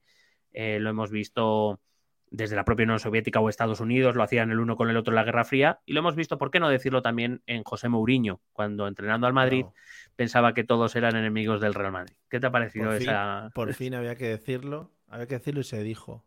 Pues aquí nos andamos con chiquitas y queremos destapar por los grandes acontecimientos políticos. Efectivamente, Mourinho iba contra la prensa, iba contra el Barça, iba contra ese señor. No, no, no. Mourinho decía que la prensa, el Barça y el señor al que metió el dedo iban en contra del Madrid. Él nunca iba en contra de nadie. Perdón, es verdad. Eso es. Todos en contra. La FIFA, su propio presidente, en general todos. Podemos también ir a Luis Enrique en este último mundial, donde todo el mundo iba en contra de la selección y le venía a decir a los jugadores que todo el mundo creía que eran unos mierdas. Y como vimos, pues el resultado al final hizo que Luis Enrique se callase un poco el boquino. Por lo que sea. No, pero son estrategias que vemos cada día en, el, en cualquier parlamento donde miremos. Eh, em, el, fascismo nos ataca, eh, ya vienen los rojos, los comunistas. Eh, quiero decir, al final es una estrategia de propaganda bastante habitual porque lo que se pretende con eso es em, homogeneizar o compactar al grupo, digamos, por si a alguno le entra alguna duda, que recuerde que ahí fuera hay enemigos y que la única capacidad de supervivencia que tienes es dentro de este grupo, así que mejor no pongas en cuestión esto y, no, no, pienses, no, no, pienses demasiado, déjanos hacer, únete, sénos leal, sénos, eh, pues eso, eh, leal a, nuestra causa y mm. nosotros te protegeremos, es, es, la, es, la, ley del rebaño, dentro del rebaño estás seguro, fuera del rebaño eh, tú sabrás lo que haces. Em, bueno, ese ha sido el enemigo, es la España de más eh, en, la línea más pacífica, la España en roba, en la línea más violenta, pues eh, los maquetos que vienen a invadir Euskadi y acabar con la cultura vasca. Bueno, y que, se transforma en movimiento totalitario y, terrorista. Al final, todo va de esto, de, mm. buscar eh, más apoyos y a veces tener un enemigo común es lo que hace que ese grupo se refuerce. Hay que decir que, más allá de todas estas discrepancias ideológicas que Mao empezó a demostrar con la Unión Soviética, lo que había detrás es lo que te he dicho antes. Era primero eh, un intento claro de evitar que la Unión Soviética controlara el comunismo en China y segundo, eh, empezar a transformarse no solo en un país comunista más, sino en luchar con la Unión Soviética por la primacía dentro del mundo, del mundo comunista, especialmente en Asia. Eh, donde había varios países que, seguían esta, esta, doctrina o que habían instaurado estados socialistas. Y, digamos, empieza esa, esa, historia entre Rusia y China, en este caso Unión Soviética y China, que como digo a día de hoy continúa. Geopolíticamente, Mao vio como la Unión Soviética era la principal amenaza a su seguridad. Fija, más, más que la propia Estados Unidos, para que lo tengamos claro. Y, entre otras cosas, si recuerdas, habíamos visto eh, a finales del primer capítulo y luego durante el segundo como una de las cosas que los chinos eh, buscan es la, soberanía en el sentido de evitar que cualquier potencia extranjera interfiera en sus asuntos. Eh, después de ese siglo XIX, donde prácticamente China se convirtió en una colonia, en una semicolonia de, todo, de, otros países, lo que querían era quitarse de encima ese, ese peso extranjero. Y la Unión Soviética, y perdón, y China quiere hacer lo mismo con la Unión Soviética, quiere evitar que otra potencia extranjera le diga a Beijing, en este caso, que cómo debe actuar o qué debe hacer, como por cierto, eh, el Partido Comunista de la Unión Soviética hacía con cientos de partidos y movimientos comunistas a lo largo y ancho del mundo. Es decir, eh, Moscú marcaba la línea de, todo de prácticamente todo el movimiento comunista mundial. China no quería seguir esa línea. Eh, tanto es así que, como digo, a finales de esa década, eh, se habló a, principios de esa década, perdón, a principios de los 60, claramente Mao estableció que su relación con la Unión Soviética o era entre iguales o dejaba de ser, que no iba a participar de ese Comintern, ese antiguo Comintern, esa unión de partidos comunistas que había en el mundo y que dirigía Moscú, claramente. Aparte, China va a empezar a dar pasos que le van a dar esta fuerza. El primero de ellos va a ser en 1964, cuando va a tener su primer test nuclear exitoso. Eh, el 16 de octubre, China, aunque ya había roto relaciones con la Unión Soviética, sí que había recibido durante los primeros años, durante los últimos años de la década anterior, había recibido tecnología y, financiación soviética para avanzar en, eh, en su armamento nuclear. Bueno, para avanzar, para iniciarlo, porque todavía no tenían. Y es verdad que en el 64 ya habían roto relaciones, pero evidentemente China siguió sus investigaciones con lo que ya había obtenido de la Unión Soviética anteriormente. Eh, la prueba fue parte del programa de armas nucleares de China, que se inició a mediados, como te digo, de la década de los 50 y que tuvo su primer éxito en 1964. De esta manera, China se convertía en aquel entonces en la quinta potencia nuclear después de Estados Unidos, de la Unión Soviética, de Reino Unido y de Francia. Fue visto como, evidentemente, como un gran logro del Partido Comunista Chino y, mm, digamos, una reivindicación del, liderazgo de Mao como el único líder dentro de ese culto a la personalidad del que te he hablado ese único líder que puede llevar a China al, éxito y a convertirse en la gran potencia que, según ellos, deberían ser. Sí que había mucho rollo antes, igual se ha perdido por el hecho de que ahora hay menos conflictos, pero sí que había mucho rollo antes de, darle como mucho bombo y, mucho foco mediático a todo el tema de las pruebas nucleares y todo este tinglao, ¿no? Bueno, aparte de que después del final de la Guerra Fría, eh, bueno, eh, hubo muchas, muchas cosas que ocurrieron durante la Guerra Fría que, pusieron de manifiesto que la guerra nuclear no interesaba a nadie, porque claro, la guerra nuclear implicaba la desaparición de la vida, para que nos entendamos. Sí, por lo que sea. Eh, es verdad que después de la caída de la Unión Soviética empezaron los tratados de desarme nuclear, pero bueno, aún así hay suficientes armas en la, nucleares en el mundo como para acabar con todo. Eh, dicho esto, es verdad que em, sobre todo desde mayo del 68, pero después de, que cayera la Unión Soviética y después de la guerra de Yugoslavia, especialmente en Europa y en Occidente, eh, vemos estas pruebas casi más, digamos, tenemos más rechazo hacia la guerra, bueno, todo viene de la Segunda Guerra Mundial, tenemos más rechazo hacia la guerra, hacia, más que nada porque hay que recordar que ya se vio la, la, potencialidad que tenía este tipo de armas en las dos bombas en Nagasaki y en Hiroshima en, al final de la Segunda Guerra Mundial. Entonces, es verdad que eh, en la Guerra Fría eh, los ensayos nucleares y sobre todo los ensayos positivos nucleares eh, eran vistos como mejorar tu posición dentro del conflicto que es la Guerra Fría. Pero una vez la Guerra Fría desaparece, quizá eso pierde sentido y ya se empieza a ver casi como que la ostentación de armamento nuclear o de fuerza empieza a ser visto con cierto rechazo primero en, determinados sectores más concretos, pero se ha ido generalizando. De hecho, por ejemplo, Estados Unidos, que ha exhibido su fuerza siempre que ha podido desde el año 91, eh, ha recibido cada vez más rechazo. Hemos hablado de esto en Afganistán, en Irak, en, bueno, en, toda la zona de Asia, de, Asia Central y de, Próximo Oriente. Eh, claro, la exhibición de fuerza en el mundo actual no se ve tan bien, excepto en determinadas islas cuando digo islas me refiero a, elementos aislados, como puede ser Corea del Norte, que sí que exhibe sus pruebas nucleares y sus éxitos nucleares, eh, las, cacarea a, los cuatro vientos para, digamos, para hacer saber a sus enemigos y sobre todo a su población interior que Corea del Norte eh, le puede vamos, que no, que no le va a quitar la cara a nadie y que, se va a enfrentar con quien sea. Que por cierto, que decir, que, que, que decir... a pasar las bombs ahí por las calles, es precioso. Bueno, y también lo hacen los rusos cuando hacen los desfiles mm. militares, o también lo hacen los chinos. Eh, digamos, es una manera de recordar al pueblo que, no son un país cualquiera, o de decirle al pueblo no somos un país cualquiera, sino que tenemos capacidad no solo de defendernos, sino de, liar la parda como se metan con nosotros. También hay que decir que no es una realidad, es decir, eh, ahora mismo creo que recordar la última vez que leí algo sobre el tema que, que Corea del Norte tiene siete ojivas nucleares y Estados Unidos tiene más de 6.000. Quiero decir, mm, como a Estados Unidos se le ponga los cojones, eh, la península de Corea desaparece del mapa, pero bueno, eso es otro tema. Pero bueno, se cargan siete pueblos de Estados Unidos. O sea, que tienen ahí las ojivas apuntando. Bueno, probablemente las defensas antiaéreas estadounidenses ni siquiera permitieran la destrucción de siete pueblos. Mm.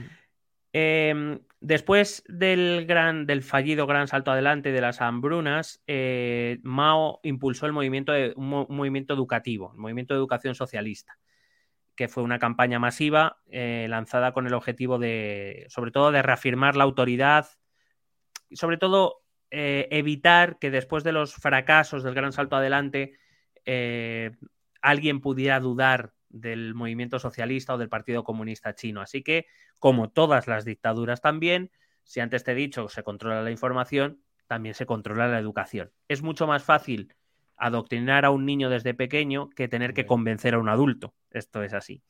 Entonces, eh, una de las cosas que hacen todas las dictaduras es intervenir el sistema educativo. Y esto es lo que va a hacer Mao, que a esto llegaba un poco tarde, porque él confiaba en que su buen hacer le, traería el apoyo del pueblo. Pero claro, después de la cagada del, gran salto adelante, sobre todo con, con, ese enorme número de muertes, dijo vamos a asegurar, vamos a intervenir el sistema educativo. Eh, para, educar a la población. Por cierto, no, no, solo era en los colegios, sino también va a ser a los adultos. De hecho, Mao, por ejemplo, o el, partido va a dar permisos especiales a gente que, para que no vaya a trabajar y sí vaya a, recibir charlas educativas y a recibir, eh, bueno, una especie de, no te voy a decir congresos, pero bueno, algo así, conferencias, sesiones de estudio para que, para que entendieran que aunque, que aunque no todo era perfecto, que el comunismo era la mejor opción posible, vamos. A ver, reseteo, venga, todos al colegio, volvemos a empezar. Aquí no ha pasado nada y vamos a explicar una cosita, venga, para adelante. En 1966 Mao va a iniciar, digamos, su última gran obra o su último gran movimiento que va a ser la llamada Revolución Cultural. Eh, eh, Mao lanza este, esta campaña o este movimiento político para fortalecer su control sobre el partido y el país. Como te he dicho, se basa en su doctrina de la revolución constante. Eh, él cree que, bueno, estoy hablando de que en 1966 han pasado ya 17 eh, años desde la instauración del... Ha ganado, sigue ganando elecciones, una tras otra. lleva 17 años en el poder y él cree que ese desgaste propio de cualquier gobierno, incluso aunque sea dictatorial, hace falta, eh, digamos, maquillarlo o taparlo. Eh, por decirlo de algún modo, volver a presentarse ante el pueblo chino como el único líder capaz de resolver sus problemas. Y para eso es necesario, como te decía antes, buscar un, enemigo, eh, un enemigo externo que pueda compactar, que pueda cohesionar a la sociedad china. Para esta revolución cultural, que por supuesto eh, tiene como objetivo purgar a los capitalistas y a los disidentes. Eh, eh, Mao va a utilizar en este caso a millones de jóvenes. Otra cosa que siempre hacen todas las dictaduras, que es generar movimientos juveniles, digamos, para cohesionarlos también y, para hacerles entender que, que, son importantes para el Estado, que cuentan con ellos y que el futuro de China está en sus manos, aunque no esté en sus manos. A estos millones de jóvenes que China va, que Mao va a movilizar, se les va a conocer como los guardias rojos, que van, para decirlo de algún modo, van a empezar a hacer una cacería por todo el país, mm. buscando a esos capitalistas y a esos disidentes, eh, convirtiendo China en un verdadero caos de terror, porque hay por allí por donde aparecían mm, algo algo o algo pasaba y alguien pasaba al otro lado de la vida. Porque seguramente iban muy calmados, ¿no? Y explicando las cosas. Efectivamente. La, euforia de la juventud, ya lo sabemos, em, el idealismo de la juventud, que en este caso fue utilizado muy hábilmente por Mao y por su propaganda, para, hacerles entender que el futuro de, China dependía de que ellos fueran capaces de encontrar a todos esos disidentes y a todos esos eh, a esa quinta columna, por decirlo de algún modo, que estaba dentro de China y que estaba esperando su ocasión para acabar con el, con el régimen. Así que, pues, la gente joven, ¿para qué quiere más? ¿no? Eh, les dan un trabajo, les dan armas, pues. Jóvenes locos con un objetivo ahí y tal y con financiación por parte del Estado y venga, a tu tiplén, pues ya tú. En muchos casos son jóvenes que, abandonaron la educación para dedicarse plenamente a esto. No era un trabajo a jornada partida, a media jornada, era jornada completa.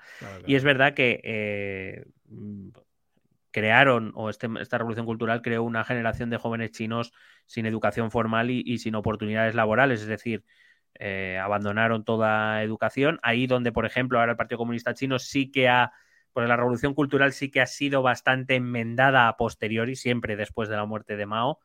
Mm. Eh, pero ah, para la, para China, para la China de post-Mao, la educación de, su de sus jóvenes ingenieros, eh, bueno, de hecho los mandan a Estados Unidos, quiero decir que no, claro, em, es, es, muy importante porque entienden que sí, efectivamente, en ellos está el futuro del país, pero el futuro eh, tiene que pasar por la educación, por la formación y por tener eh, gente, profesionales bien formados para que hagan avanzar al país en aquello que el país necesite. Pero Mao no lo veía así. Entonces Mao pues cogió a esta generación joven, le dijo ala y a ramplar un poco con todo. Qué bonito, joder. Hay que decir que incluso eh, los Guardias Rojos acabaron con muchos artefactos históricos, con muchos tesoros culturales que tenía el, el país, pero que fueron destruidos mm, a veces accidentalmente y a veces porque eran vistos como recuerdos de una tradición o de una tradición política que no debía regresar jamás eh, con lo cual, bueno, pues demuestra un poco la, la, la ignorancia que movía No, a estas sí, juventudes. efectivamente, efectivamente. Hay que decir que, como te digo, la revolución cultural sí que ha sido muy influyente y aparte bastante enmendada por las generaciones posteriores. Él pensaba, básicamente, él lanza la revolución cultural porque cree que está perdiendo el control, o por también te digo que también los dictadores en un momento dado se vuelven un poco paranoids. Em, porque sí, porque ven enemigos en todas partes y ven que creen que todo el mundo quiere quitarles, lo cual, bueno, no, al- quiero decir, a lo mejor tiene su pozo de verdad, ¿eh? sí. Porque, Sí, sí. por- pero bueno, Eh, sobre todo a él le preocupaba que su autoridad estuviera siendo eh, socavada por algunos otros líderes o personajes relevantes del partido y de esta manera eh, es verdad que no les ataca directamente, pero les dice, mira, no solo controla al ejército, controla a estos putos locos. O sea, no, no me toquéis las narices que os mando a los putos locos a vuestra casa. O sea, hablaban así en esos términos. Sí, sí, los sí. putos locos. Efectivamente. para allá, puto loco para allá. Bueno, en público eran los guardias rojos, pero sí, en- Claro, no, en- en- a nivel interno eran los putos locos. Más familiar, sí. Eh, por supuesto, hombre, claro, ya que está, pues aprovecha para quitarse algún disidente o algún enemigo político que tenga por ahí. Eso es lo que decías de la revolución constante. O sea, efectivamente. No se puede parar. Eh, como digo, pues esta revolución cultural dejó un trauma, va a durar hasta la muerte de Mao. Esta revolución cultural son 10 años, incluso se va a alargar un poco en el tiempo, pero bueno, como digo, cada vez con menor influencia. Pero va- va a dejar un legado de, de trauma y sufrimiento en la sociedad china, eh, muchos de los cuales aún conservan esas, eh, podemos decir, esas cicatrices ¿no? de, de ese pasado. Estamos hablando de que esa generación es la que actualmente tiene 70 años. eh, puede ser la generación pro- propia, por ejemplo, la, o bueno, a lo mejor era todavía niño, pero bueno, de, Yao- de Xi, Yao- eh, Xi Jinping, el actual líder. Quiero decir que es una generación que actualmente está en los cargos importantes de China y que son hijos de esa revolución cultural. ¿Qué te iba a decir? Mucha represión contra la sociedad durante todos estos años, ¿no? Al final es un miedo constante, ya sea porque necesitas que pagarle unos dineros o en trigo, lo que sea, luego te persiguen estos, estos guardias rojos, al final es represión constante contra la sociedad. Sí, en, eh, bueno, en, en líneas generales, yo por ejemplo cuando explico esto en clase a, a mis chicos y chicas, les digo lo mismo, un dictador solo se mantiene en el, en el cargo si tiene el apoyo de las armas, es decir, del ejército, y tiene cierto apoyo social. Y ese apoyo social solo se consigue de dos maneras, o con el convencimiento o con el miedo, normalmente con una mezcla de ambos. Eh, dejar claro quién manda, al mismo tiempo hacerte indispensable, ¿no? no eh, es, es, una mezcla un poco extraña. Lo podemos ver en cualquier dictadura, por ejemplo, en las nuestras, en las nuestras, que tuvimos, hemos tenido varias, pero bueno, pues lo podemos ver en la de Franco. Franco sobrevivió porque tenía cierto apoyo social, pero un apoyo social que se basó en la represión de, de posguerra y en el miedo que causaba a cualquiera que se le ocurriese que Franco estaba haciendo algo mal. Esto es así. Mm. Vamos acabando ya. En 1969, eh, las tensiones entre China y la Unión Soviética se convirtieron incluso en enfrentamientos militares a lo largo de la frontera. Eh, digamos, esa ruptura de relaciones que se había producido una década antes y que, como te he dicho, sobre todo desde el punto de vista chino, implicaba eh, la lucha por el liderazgo del mundo comunista, pues como digo, va a llegar incluso a enfrentamientos armados. Hay que decir que la lucha duró varios meses y resultó eh, con bajas significativas para, para ambos lados, pero sin un resultado claro. Pero en cualquier caso, eso para China era una victoria, es decir, la gran potencia nuclear que era la Unión Soviética, la gran potencia comunista, no había sido capaces de derrotarle, con lo cual digamos que eso fortaleció nuevamente la figura de Mao a ojos de, sus, de su población. Si bien es cierto que, eh, bueno, también es, es, lo que te digo, Chin, eh, Mao utilizó este conflicto para decir, ves, es que hasta la Unión Soviética, hasta los que se dicen comunistas, vienen a luchar contra nosotros. O sea, es, estamos solos en el mundo, nosotros tenemos que valernos por nuestros medios y la única manera es eh, apoyando a, a, mi gobierno, a mi figura en este caso. Eh, llegamos ya a 1972, salto a 1972, es un año importante para China, donde sobre todo destacará la visita del presidente de los Estados Unidos, Richard Nixon, a, China y a reunirse con Mao, una imagen que dio la vuelta al mundo, como no podía ser de otra manera en, pleno, en plena Guerra Fría. Eh, Nixon iba, iba sobre todo por dos razones a visitar a Mao. La primera era para decirle a la Unión Soviética, estamos dispuestos a apoyar a este en tu contra. Y segundo, era intentar conseguir el apoyo de Mao en la entonces guerra que se estaba reproduciendo y que va a ser el gran fracaso de la Guerra Fría estadounidense, que va a ser la guerra de Vietnam. Eh, Nixon esperaba que Mao apoyase la solución estadounidense para intentar no alargar la guerra, cosa que por supuesto Mao va a rechazar, eh, y que va a alargar la guerra y que va a ser el gran fracaso estadounidense. Por cierto, algo que se sigue recordando con cierto dolor en, la sociedad estadounidense. Joder, ya ves. Nos llega a nosotros a través de películas y movidas y no tenemos mucho que ver. O sea Claro, es, es eh, ten en cuenta que hasta ese momento prácticamente las, las eh, intervenciones internacionales de Estados Unidos se contaban por victorias.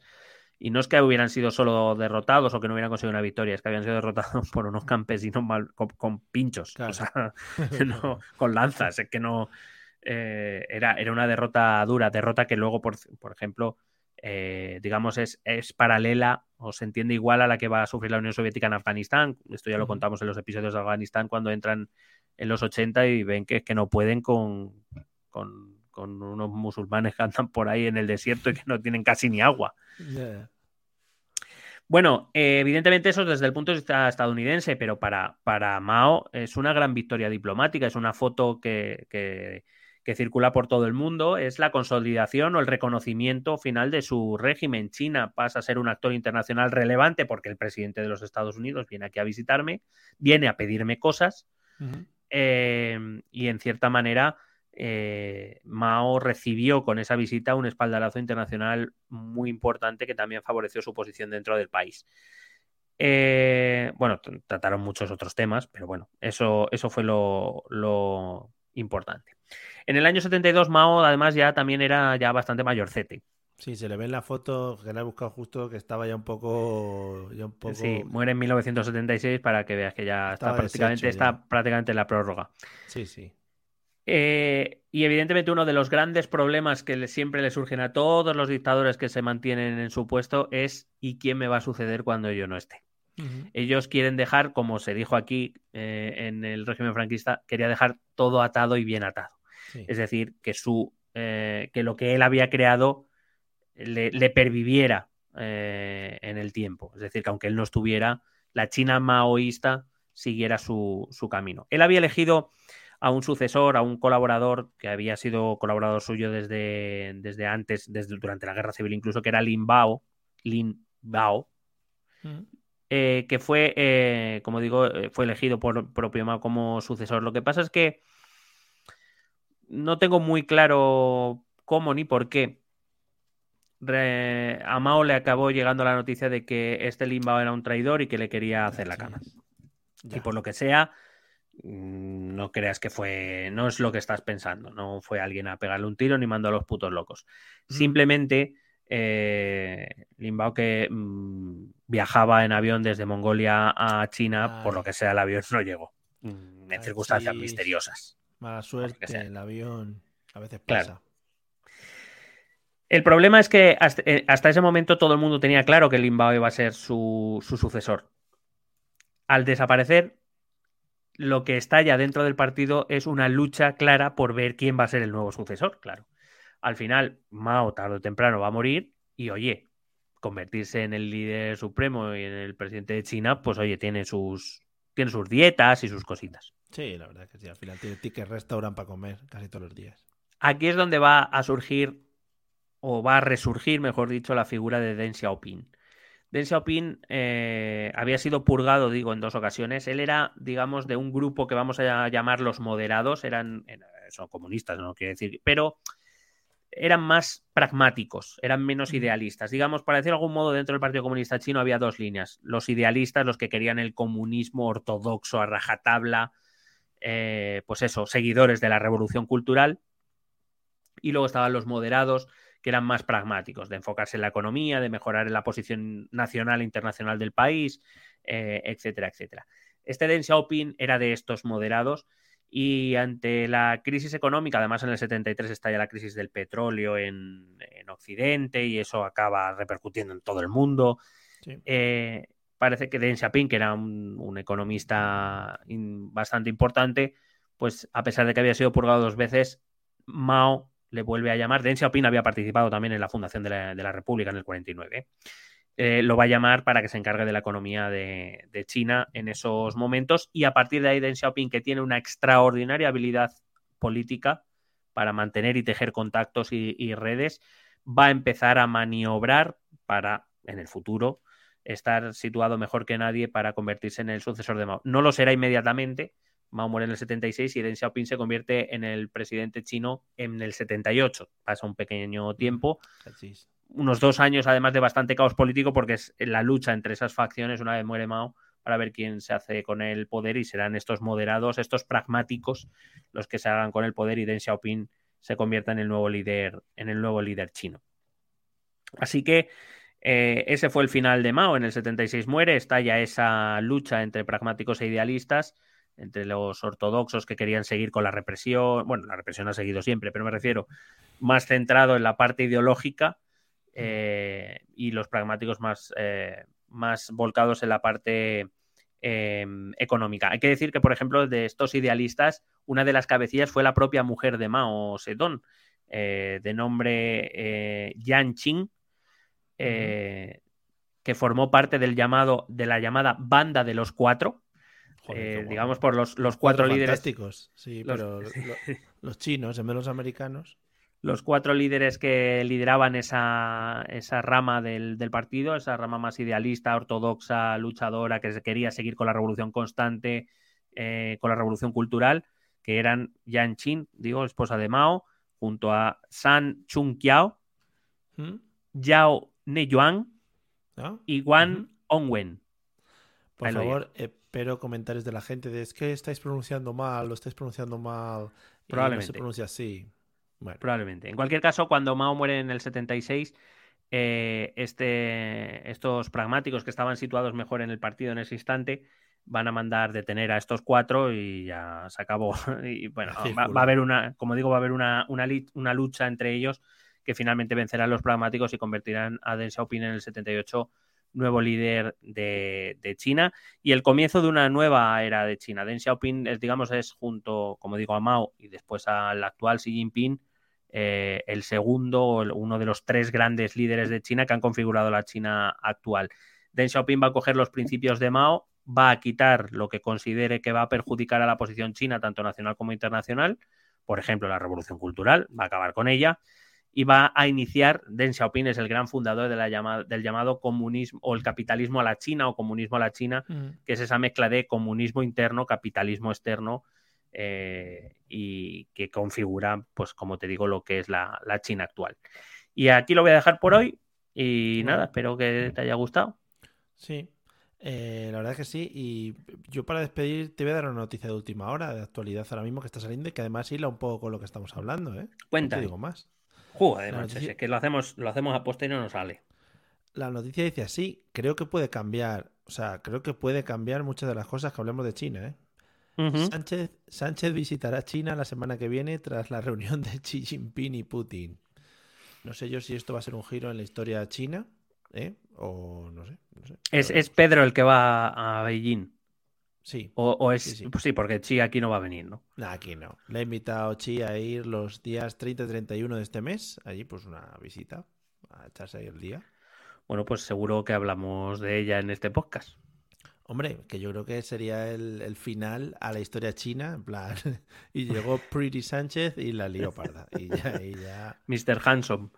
Joder, qué guapo es. Joder, otra cosa no.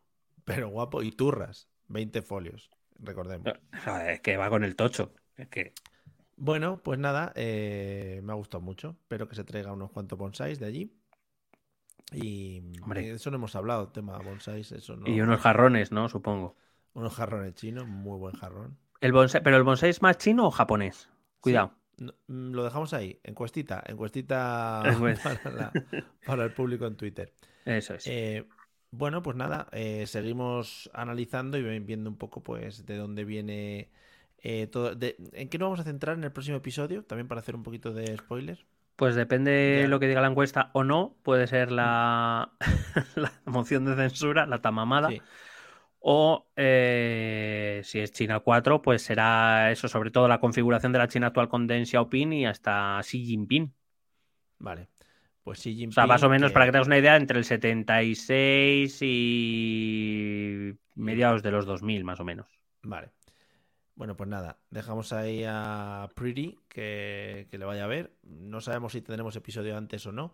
Eso ya sabéis que va un poco según, según los ciclos lunares. Entonces, dependiendo de cómo se nos dé, veremos una cosa u otra. Vamos a escuchar los métodos de contacto que siempre vienen muy bien para que, pues eso, podáis contactar con nosotros. Escucha nuestros métodos de contacto. Puedes escribirnos un correo electrónico a la dirección esto también es política@gmail.com.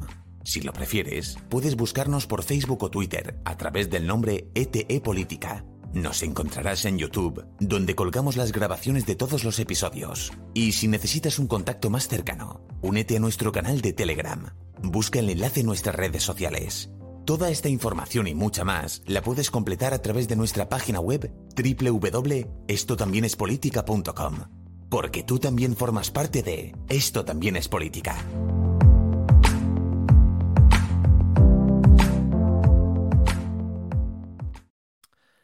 Eh, madre mía, eh, he estado viendo que han llenado Madrid, no sé si lo has visto, eh, no sé si has paseado por zonas madrileñas céntricas.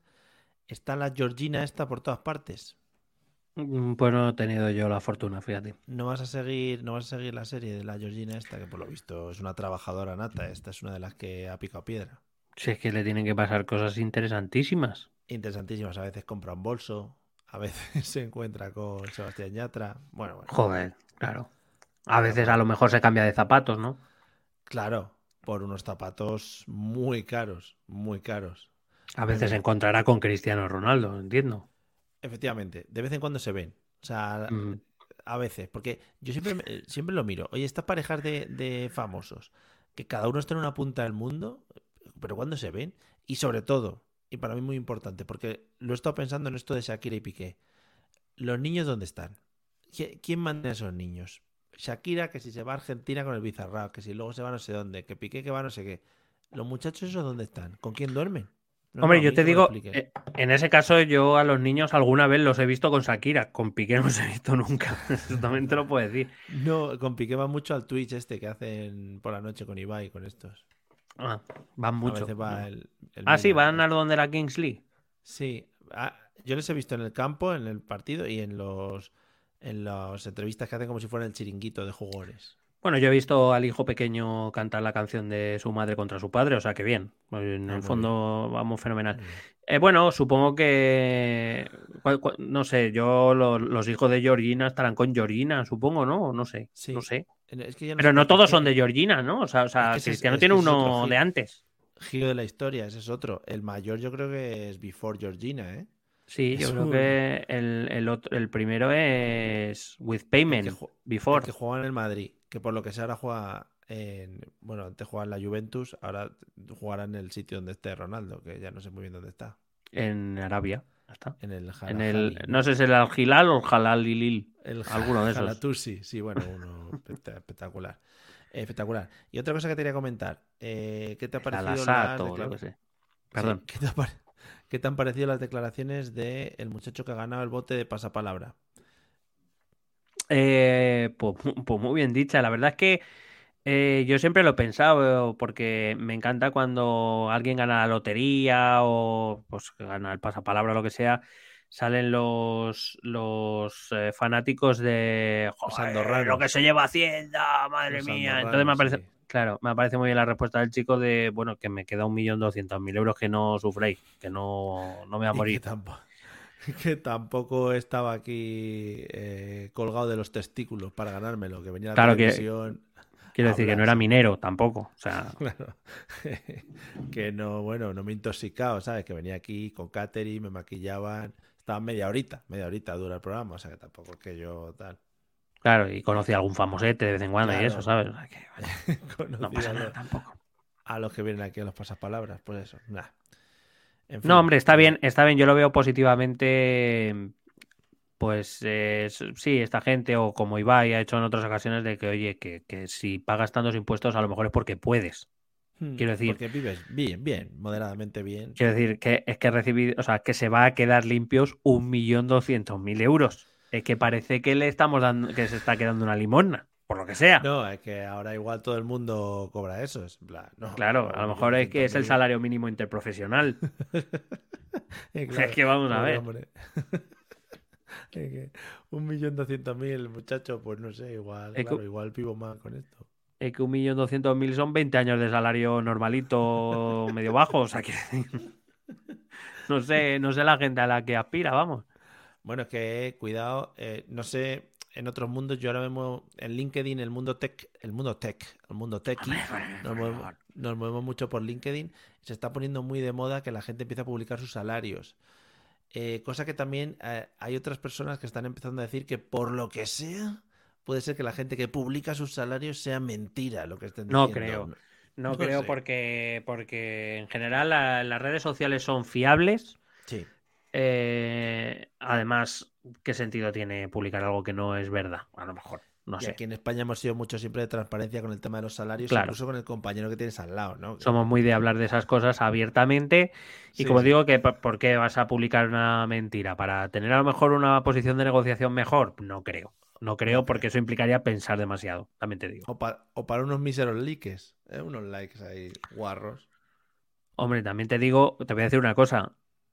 Hostia, ¿te me has colgado? ¿Qué ha pasado? ¿Sí? ¿No? Ah, no sé, sigo aquí. Ah, ¿eh? te has Sigo ido y has vuelto. Digo que también te digo una cosa. Meterte en LinkedIn, ver que un tío ha publicado lo que cobra y darle like. que- o sea, explícamelo. O sea, yo, yo hay mucho, yo reconozco que me estoy haciendo muy mayor, pero yo hay cosas que no entiendo. O sea, eh, ¿por No, qué like? no o sea, ¿qué like, te, qué te gusta? Bravo, bravo, Claro, pero ¿qué te bravo gusta? por tu o- o- valentía. ¿Qué te gusta o qué te hace animarte no para hacer esa interacción social porque alguien ha dicho lo que cobra? O sea, Sí. no ha salvado una vida, no ha educado a un niño, no ha salvado una, Pero es que de una verdad, cría de es que paloma no de alegras, morir. No, sé. te alegras por los éxitos de los demás. Porque además los que sí. publican los salarios, no te creas que cobran 1.200 Hombre, claro, euros al eh, mes. eh, eso te iba a decir. El que cobra 800, no, bueno, el que cobra el salario mínimo no lo publica. Estoy aquí, oe, oe, oe. Claro. Pero No. que, pero que quiere decir, si no es que no me alegre de los éxitos de los demás, oye, pues si te están pagando ese dinero, muy bien, pero, Sombrerazo. Pero no es like, o sea, no like, no like. Claro. Es que eso no hay en las redes, ¿eh? Por lo que Like, sea, el no like. like. Cobro este pastizal y dono la mitad a la beneficencia. Like. Entonces Like. sí. O Como Amancio Ortega. a las fundaciones para investigación del cáncer. Like. Like. O eh, yo qué sé. mm, Me lo, lo- la mitad de los billetes me lo fumo en droga. Entonces, like. Like, claro, claro. Eso es muy Es bien. decir, lo que cobras es un hecho factual que no sé por qué like. Es como decir, eh, pues yo qué sé, es como decir, mm, Joe Biden tiene un amigo invisible. Like, ¿por qué like? No, pues es así, ya está, no pasa nada. Es, no tiene que ser like todo. Claro, claro.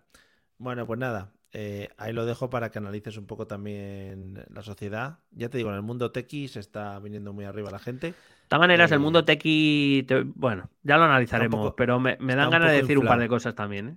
Está un poco inflado también algunos, algunos sueldos, ¿eh? También hay que Hay que decir, por no ofender a nadie, el mundo tequi, como todos los grupos profesionales, tiene un Mm. porcentaje de un poco de, vamos a dejarlo en flipados, pero por Ah, no bueno, decir sí, otra sí. palabra.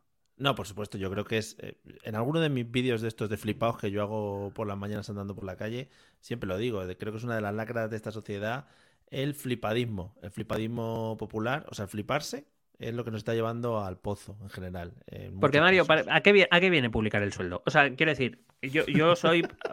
quiero decir, perdón, es que ya lo has... No, ya me he enganchado. Quiero decir, a full Sí. con que se hable abiertamente de dinero. A full Ujú. con eso, Sí. con ese tema. Ujú. Dicho esto, Sí. si nadie te ha preguntado, Pero O sea, también es un decir- poco para que, para que la gente que te sigue pueda ver tu carrera profesional, cómo ha ido, cómo has evolucionado y a qué puede aspirar. pero eso tú te lo crees. Según me lo has No, dicho, claro, tú te lo has creído. que no, porque son Ah, sueldos vale, vale. infumables. Es decir, me está Vale. hablando de que cobra alguien 90.000 euros al año, ¿sabes? Que O sea, nos- no nos engañemos, publicas el salario para decir, Porque- jodeos los demás. Sí, sí, para Claro, los testículos en la cara, efectivamente. Es eso. Entonces, eh, hablemos de salarios. Si es una conversación constructiva, a full. Ahora, si me vienes a restregar tus billetes, espérate que no te saque una navaja y te los saque. O sea, vamos a ver, tonto.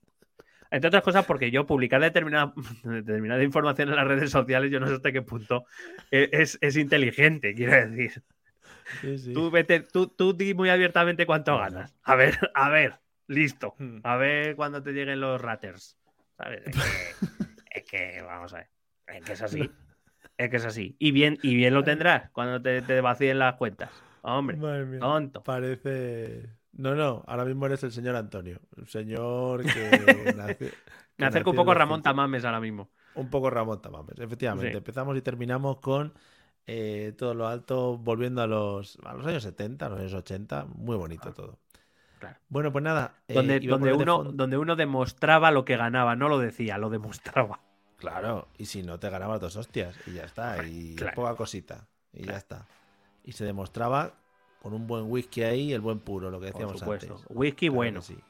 Bueno. Y lo demostrabas también en la cantidad de bolsos que le regalabas a tu esposa que estaba en Por casa. supuesto. Y quedaba demostrado. Por supuesto. Y en el coche. Y en el coche que, Eh, que- que oh. más contaminaba.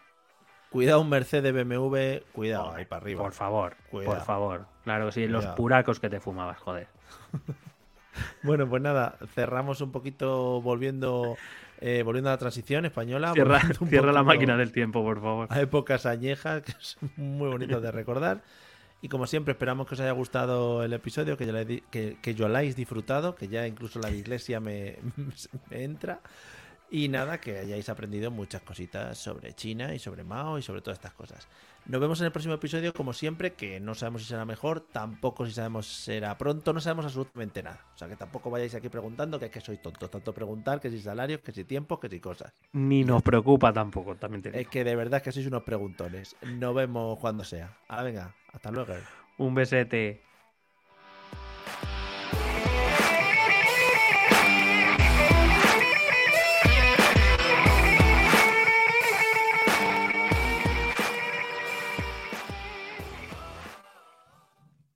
With the Lucky Land slots, you can get lucky just about anywhere. This is your captain speaking. Uh, we've got clear runway and the weather's fine, but we're just going to circle up here a while and uh, get lucky. No, no, nothing like that. It's just these cash prizes add up quick. So I suggest you sit back, keep your tray table upright, and start getting lucky. Play for free at LuckyLandSlots.com. Are you feeling lucky? No purchase necessary. Void where prohibited by law. 18 plus terms and conditions apply. See website for details.